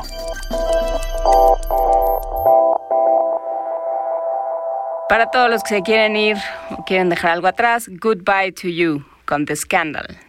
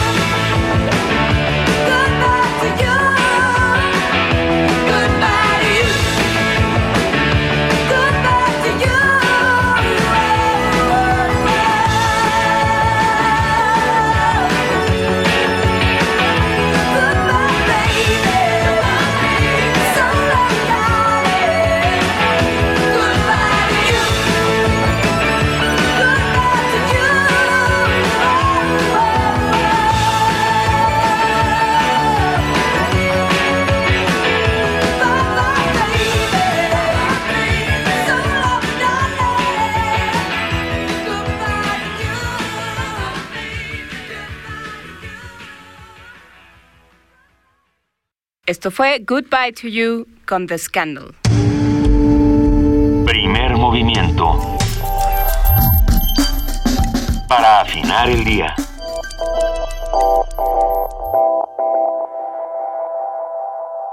Nosotros ya nos vamos este martes 29 de diciembre. Esperamos que hayan disfrutado esta transmisión grabada donde estamos recuperando lo mejor de primer movimiento, lo que más nos gustó, lo que más despertó controversia en redes sociales, porque siempre estamos leyendo lo que nos comentan, siempre estamos eh, discutiendo con ustedes, discutiendo para bien, no, no peleándonos, sino aumentando, agregando al diálogo. Conversando. Conversando. Esto es un programa de conversación. De eso se trata. Y de que con las palabras logremos entendernos. Ah, ronroneamos. Y eso Mientras todos rugen el puma, ronronea. O sea, no hacemos aspavientos, no damos alarmantes ah, encabezados. Hablamos con aquellos que saben. Y esos que saben son los que nos ayudan a saber a todos los demás. Se termina este martes 29 de diciembre. Millones de gracias, queridísima Juana Inés de ESA. Fue un placer haber compartido el año y hoy también esta cabina. Muchísimas gracias, querido Benito Taibo. Luisa Iglesias, te quiero. ¿Qué te puedo decir? Y los quiero a todos ustedes. Hoy, hoy vengo. Desparrama, nada más es que ya se acaba el año. no puede ser Déjense cursi. querer, déjense déjense. Déjense querer. A disfrutar. Esto fue Primer Movimiento. El mundo desde la universidad. Listo.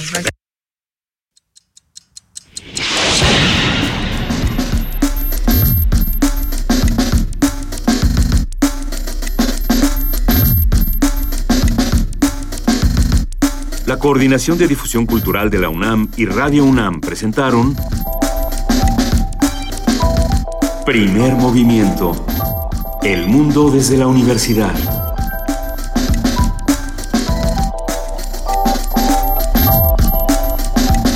Operación técnica Arturo González. Información Antonio Quijano, Amalia Fernández, Miriam Trejo, Dulce García, Cindy Pérez Ramírez, Cristina Godínez, Abraham Menchaca, Vania Nuche y Patricia Palacios. Producción Silvia Cruz Jiménez, Frida Saldívar, Paco Ángeles, Ameyali Fernández y Tamara Quirós.